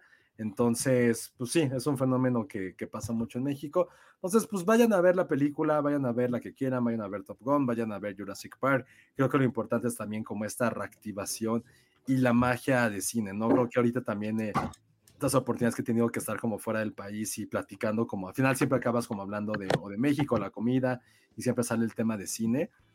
Y es muy, es algo que me dio mucha curiosidad, cómo la gente europea está pensando esto, ¿no? O sea, para ellos, y pues un poco también como para nosotros, el hecho de ir, de ir al cine para ellos es algo también caro, pero pues reditable para lo que ellos ganan. Y sí es para ellos como algo que, que me, di, me, dijo un, un, chico alemán. Me dijo, es que, güey, ver películas en tu casa estuvo bien en ese tiempo, pero ya no tenemos, ya no existe esa necesidad, ya hay otra alternativa. Y esa visión que me dio, que dijo, güey, ya existe otra forma de ver las cosas, se me hizo muy, muy interesante porque el güey aparte pues sí le gustaba el cine, dijo que él trataba, que él estaba yendo una vez a la semana ya otra vez al cine. Y más allá de que sí se veía diferente y eso, fue lo que se me quedó muy grabado como dijo, güey, si ya hay, una, hay otra alternativa que estar encerrado y vivir lo que tuvimos durante dos años, yo la voy a tomar. Y así digo, también es otra cultura, hay otras cosas que están pasando allá, pero me gustó mucho como esta visión como tan clara, sin romanticismos de, güey, no quiero recordar estar en mi casa encerrado viendo una película, si sí existe el cine y estoy bien, lo voy claro, a hacer. Y fue como, claro. wow, tiene claro. toda la razón, ¿por qué voy a querer estar encerrado si lo puedo hacer? Y me, se me hizo una, un argumento muy, muy válido y muy interesante, la neta. Muy bien, nada más rápido, ahora ya que están cayendo los superchats, sí, Madame Tassut eh, ya, ya cooperó también, aunque no puso mensaje, lástima. Claudia Jiménez pone en superchat y dice, please estrenen Everything Everywhere en toda la República, porque acá en la provincia de la provincia no estrenaron Flea y estoy muy triste. ¿Qué es la provincia pues, de la provincia? Sí, que nos mira, diga. Pues. Lo voy a espe eh, especificar mejor con palabras de Elsa, que Elsa llora porque está, eh, Jurassic Park le va a quitar pantallas a su amado Top Gun. Es por cosas como Top Gun y Jurassic que no podemos estrenar en todos lados. Ay, ay, ay. No, en serio, o sea, es que las pantallas no, no, no Bueno, pues llegar, sí, eso, no eso es una realidad. Espacio. Pero la verdad es, es que realidad. yo creo. Ahora, yo... lo que estamos. No, es que yo creo que, o sea, Flea era complicado. Pero Everything Everywhere debería de agarrar un momentum muy loco, porque, o sea, apenas mañana la voy a ver, pero te, todo lo que he escuchado, leído, es como lo de Top Gun, o sea, de Top Gun empezaron a salir los comentarios desde el año pasado de la poca gente que la había visto, obviamente, pues en Paramount. Y dices, bueno, son opiniones que vienen desde Paramount, pero esto es real. O sea, sí, lo de Everything cabrón. Everywhere es real Sí, everything y todo el mundo dice cabrón, que cabrón. desde los primeros 20 minutos la película ya te ganó. O sea, es una sin cosa. embargo, sin embargo, no deja de ser una película complicada. José no me dejará mentir. Él fue a una función de testeo. Si era una onda, digo, la tienes que ver, pero si era una onda de cómo vendemos esto, porque sí está padrísimo, está increíble, pero también entendemos que no a todo el mundo le gusta. Ahora, tampoco no es hay el espacio, o sea, son muchas circunstancias que juegan un estreno. No solo es el espacio, contra quién estás compitiendo, es que los exhibidores te apoyen, que te den las salas, o sea, es, es todo un mundo. Entonces, con una película que es así tan peculiar, es un riesgo, o sea, es como una apuesta para, todo, para cualquier distribuidor el decir con cuánto me aviento, con cuánto salgo. Y ahorita, de verdad, sí es súper, súper importante que, por ejemplo, si anunciamos el preestreno el 9, que les dije, hicimos una encuesta esas son las ciudades ganadoras, créanlo o no, sí fueron las ciudades ganadoras. Puebla me sorprendió cómo la pidieron y Puebla quedó en las ciudades Ay, que, va a tener, que va a tener la oportunidad de ver la película. No, neta, o sea, yo veía todo el tema de Puebla, pura, o sea, la gente votó por Puebla, ¿no? La idea es que sí, queremos, queremos hacer este, este estreno para que la gente también la, la vea, que empiecen a platicarla, a ver cómo está reaccionando. Y sí, la intención es, obviamente, queremos que esta película todos la vean. Creo que sí se tiene que ver en pantalla grande porque Insisto, yo la vi en la tele cuando no la presentaron, ya que la vi en el cine fue de wow, wow, o sea, sí la disfrutas de una manera súper, súper diferente, eh, pero sí, no deja de ser, o sea, al final del día como distribuidor y viéndolo como un producto que es, sí es un producto muy complicado. Entonces, no se preocupen, si es la intención estrenar, vamos a ir poco a poco, eh, esténse pendientes porque vamos a anunciar más ciudades. Estamos okay. viendo justo en la lista que lo han estado pidiendo, vamos a anunciar más ciudades. A ver, rápido nada más para que se entienda. Hay preestreno el 9. Sí. ¿Y es en qué ciudades? Es en Ciudad de México, obvio. ¿Y en dónde más? ¿En Puebla? Es en Ciudad de México, Monterrey, Guadalajara, obviamente, Puebla, uh -huh. León y Tijuana. Ok. Que fueron las ciudades más votadas. Después, y después, uh -huh. eh, yo creo que el, mañana o el lunes a más tardar anunciamos cuáles en- entran la próxima semana. Vamos a en la hacer más siguiente. estrenos. Ok, Ajá. Bueno, pues ahí está. ¿Qué, qué películas tienes Arroben que a ver? Diamond Films. Ahí Arroben. pasen a Diamond Films, porque ahora sí que yo estoy en el área de marketing, eso lo tiene que ver programación. Entonces, ¿Qué ellos películas debo ver antes de ver Everything Everywhere? Tienes que ver, Ninguna. tienes que ver este Goonies y tienes que ver la segunda de Indiana Jones. Y no voy a por decir más. Sí, pues es que está cabrón, ¿no? Sí, pero no, ninguna. Israel Fernández dice, por eso necesitamos los cinemuseos, Penny. Sobre todo para Exactamente. los que Que no sé si en un cinemuseo hubieran puesto esa película. Ah, Y bueno, no sé. No Pero sé, en fin, no lo sé. Pero sí, denle chance. O sea, la verdad no es broma. Entre, si la gente va al cine, más se abre. O sea, hay más oportunidades de abrir, de hacer más copias, de, de llegar a, crean. bueno, muy bien. Oye, José, tu- tus entrevistas son para este, ¿dónde ir, verdad? No, ¿Se se, van a las paso, nada más que pues no había tenido ¿Sí? Ah, excelente. la bueno, se las la- paso mañana o en la semana. Las, las de Top Gun ya están en los dos, o sea, están tanto en YouTube, que, donde de hecho les fue muy bien, y también te- hicimos una edición rápida en TikTok, si lo quieren checar. Este, ahorita que estaban diciendo de esto de- del cine y demás, hay una pregunta que le hago a John Hamm donde él, pues le digo, ¿no? La película en realidad es como que una resistencia al asunto de que todo sea en el streaming, en, la tele, en el celular.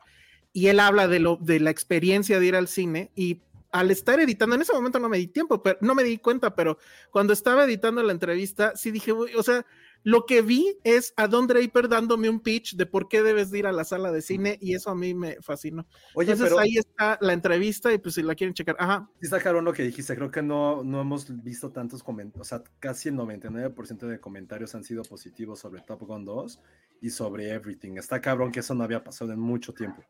Es que es un gran momento. Ah. O sea, ha habido grandes cintas este año. O sea, Northman también es una gran cinta. Licorice Pizza, este, Everything, eh, Top Gun. O Sí, ha sido sea, un buen año.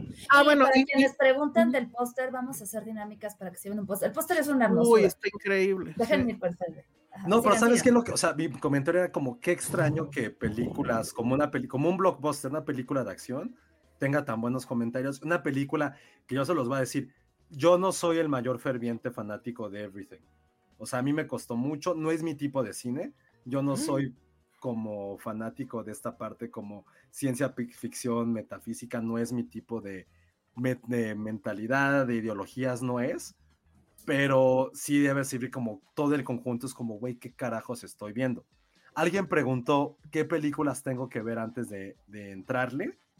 Yo les diría, y de verdad, Turning Red, ver Ah, Ricky. Mori Sí, y supongo. ver eh, cine de Wong Kar Wai. Wow, no, bueno, qué forma de venderla. Muy bien. Ah, no, pe- pensé que es que no, agarré como cosas completamente random, pero se los juro que es Turning Red si estuviera en un capítulo de, de, este, de Ricky Mori. ¿Y con la digo. estética de Wong Kar Wai Sí. o qué? Sí, Wow. justo. Es que es eso, Bueno. es como, tengo mommy issues, ¿cómo voy a tratar mis mommy issues con multiversos? ¿Por? Híjole, no, bueno, ya, no me digas más, pues sí, no, no, no me la spoileren.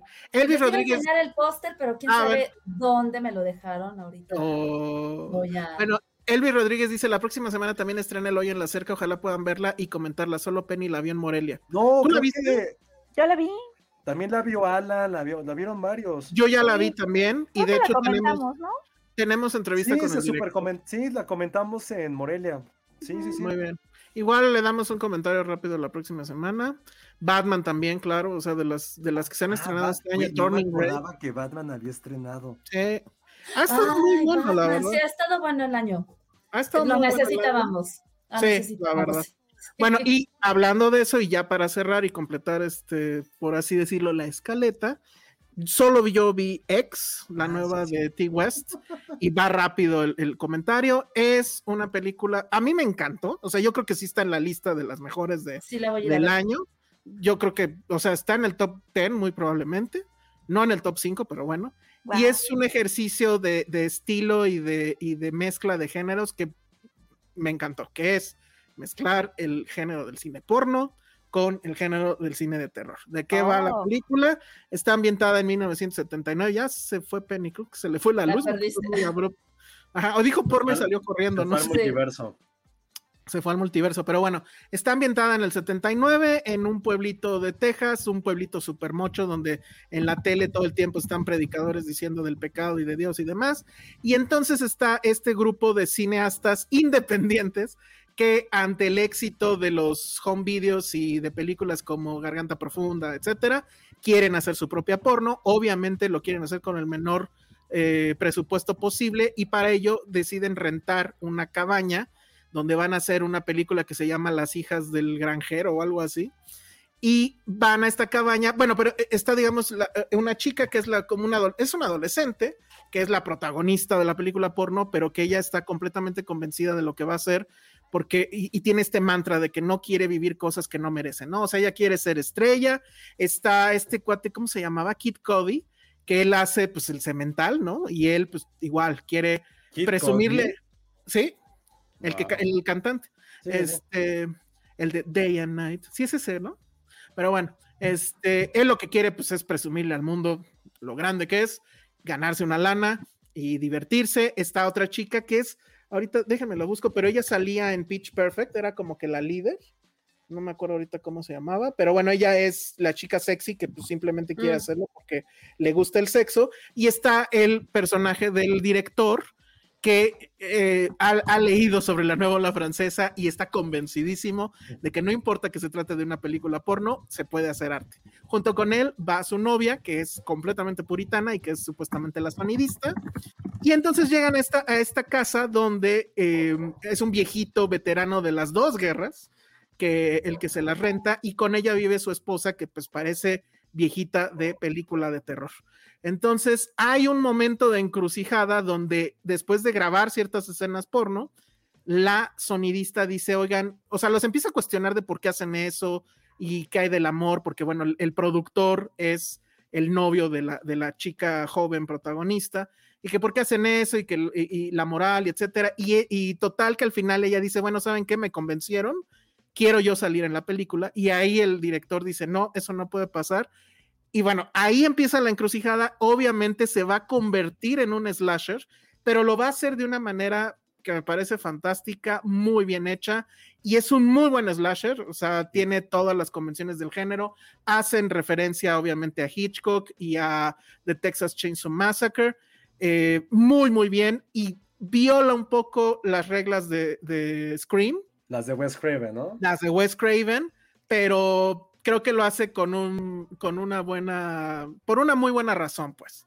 Entonces, la verdad es que a mí me encantó. Se habla de que se, ya va a haber como que la precuela, o sea, la historia de la viejita. Ajá, sí, lo siento. O sea, ya cualquier cosa que tenga mediano éxito la quieren volver franquicia, pero bueno.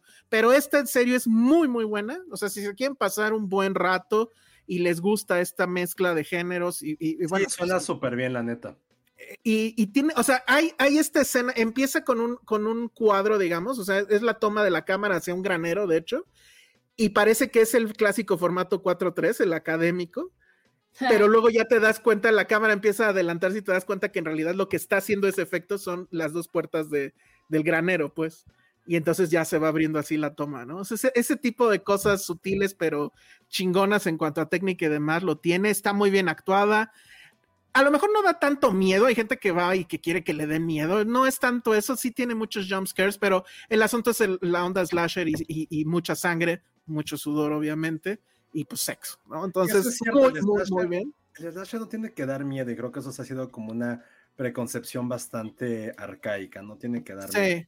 Entonces, o sea, sí vivió el hype esta película, creo que tenía mucho tiempo, creo que desde Austin City Limits eh, se había estrenado ahí y ya se había estado este, como planeando el estreno y que también eh, tenía como muy buen hype. Entonces, sí lo vive, está increíble.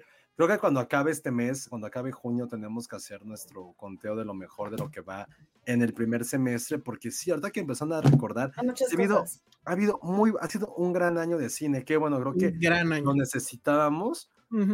Y ahorita aquí, o sea, no, no me viene a la mente, a lo mejor estoy mal yo, pero no recuerdo como alguna película de streaming que a lo mejor esté compitiendo con las que estrenaron en cine. Películas solamente hablo, no hablo de series. Hablo de películas simplemente, no sé. No recuerdo ahorita alguna que haya no, Tendría que checar, pero sí. que revisarlo.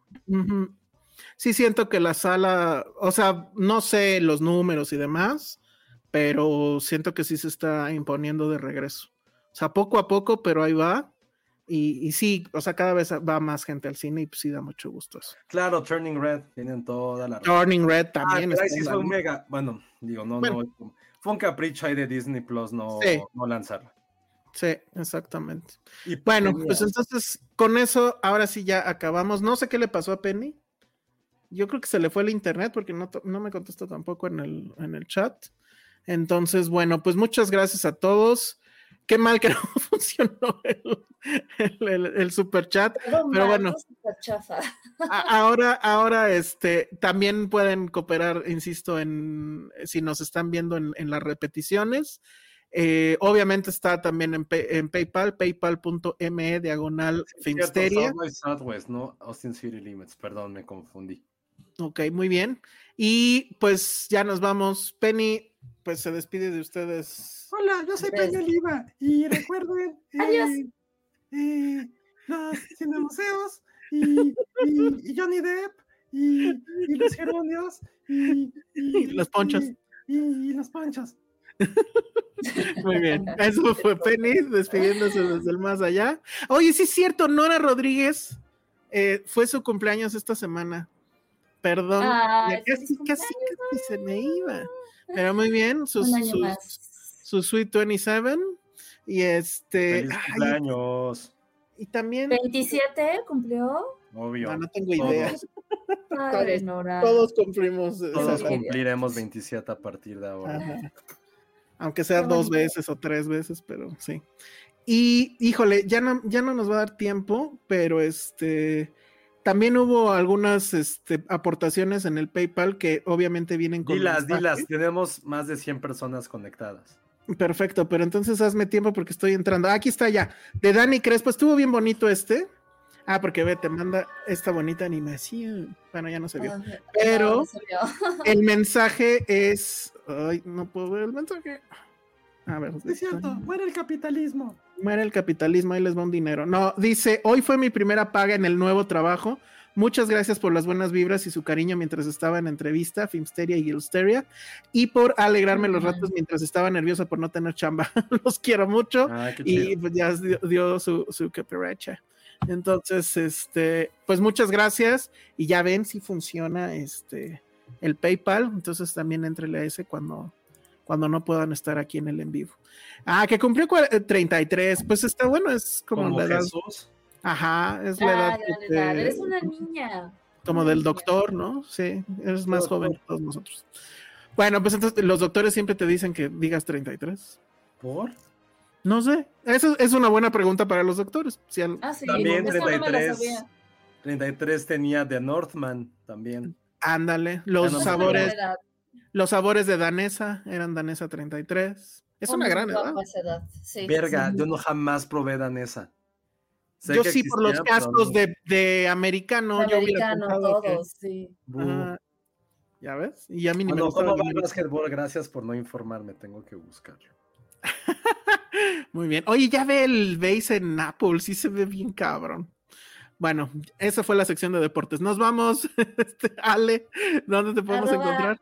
Arroba Ale Kazagi. Vayan a ver Flea, que sigue en cartelera, y no se Vayan a ver Flea. Everything, Everywhere, All at Once próximamente. Muy bien, Josué. Arroba Josué Corro y sí, sí voy a ver Top Gun, no se preocupen. Eso. Yo soy el Salón Rojo y pues sí, eh, eh, el 9, Everything, Everywhere, All at Once, creo que es el lugar donde deben de estar. Nos vemos. Adiós. Adiós.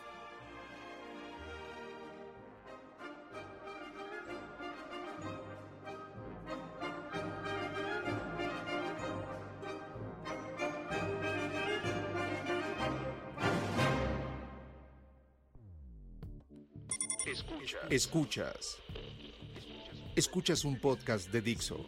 Escuchas Filmsteria con Penny Oliva, Ale Castro, Alejandro Alemán y Josué Corro. Ever catch yourself eating the same flavorless dinner three days in a row? Dreaming of something better? Well, HelloFresh is your guilt free dream come true, baby. It's me, Kiki Palmer. Let's wake up those taste buds with hot, juicy pecan crusted chicken or garlic butter shrimp scampi. Mm. Hello Fresh. Stop dreaming of all the delicious possibilities and dig in at HelloFresh.com. Let's get this dinner party started.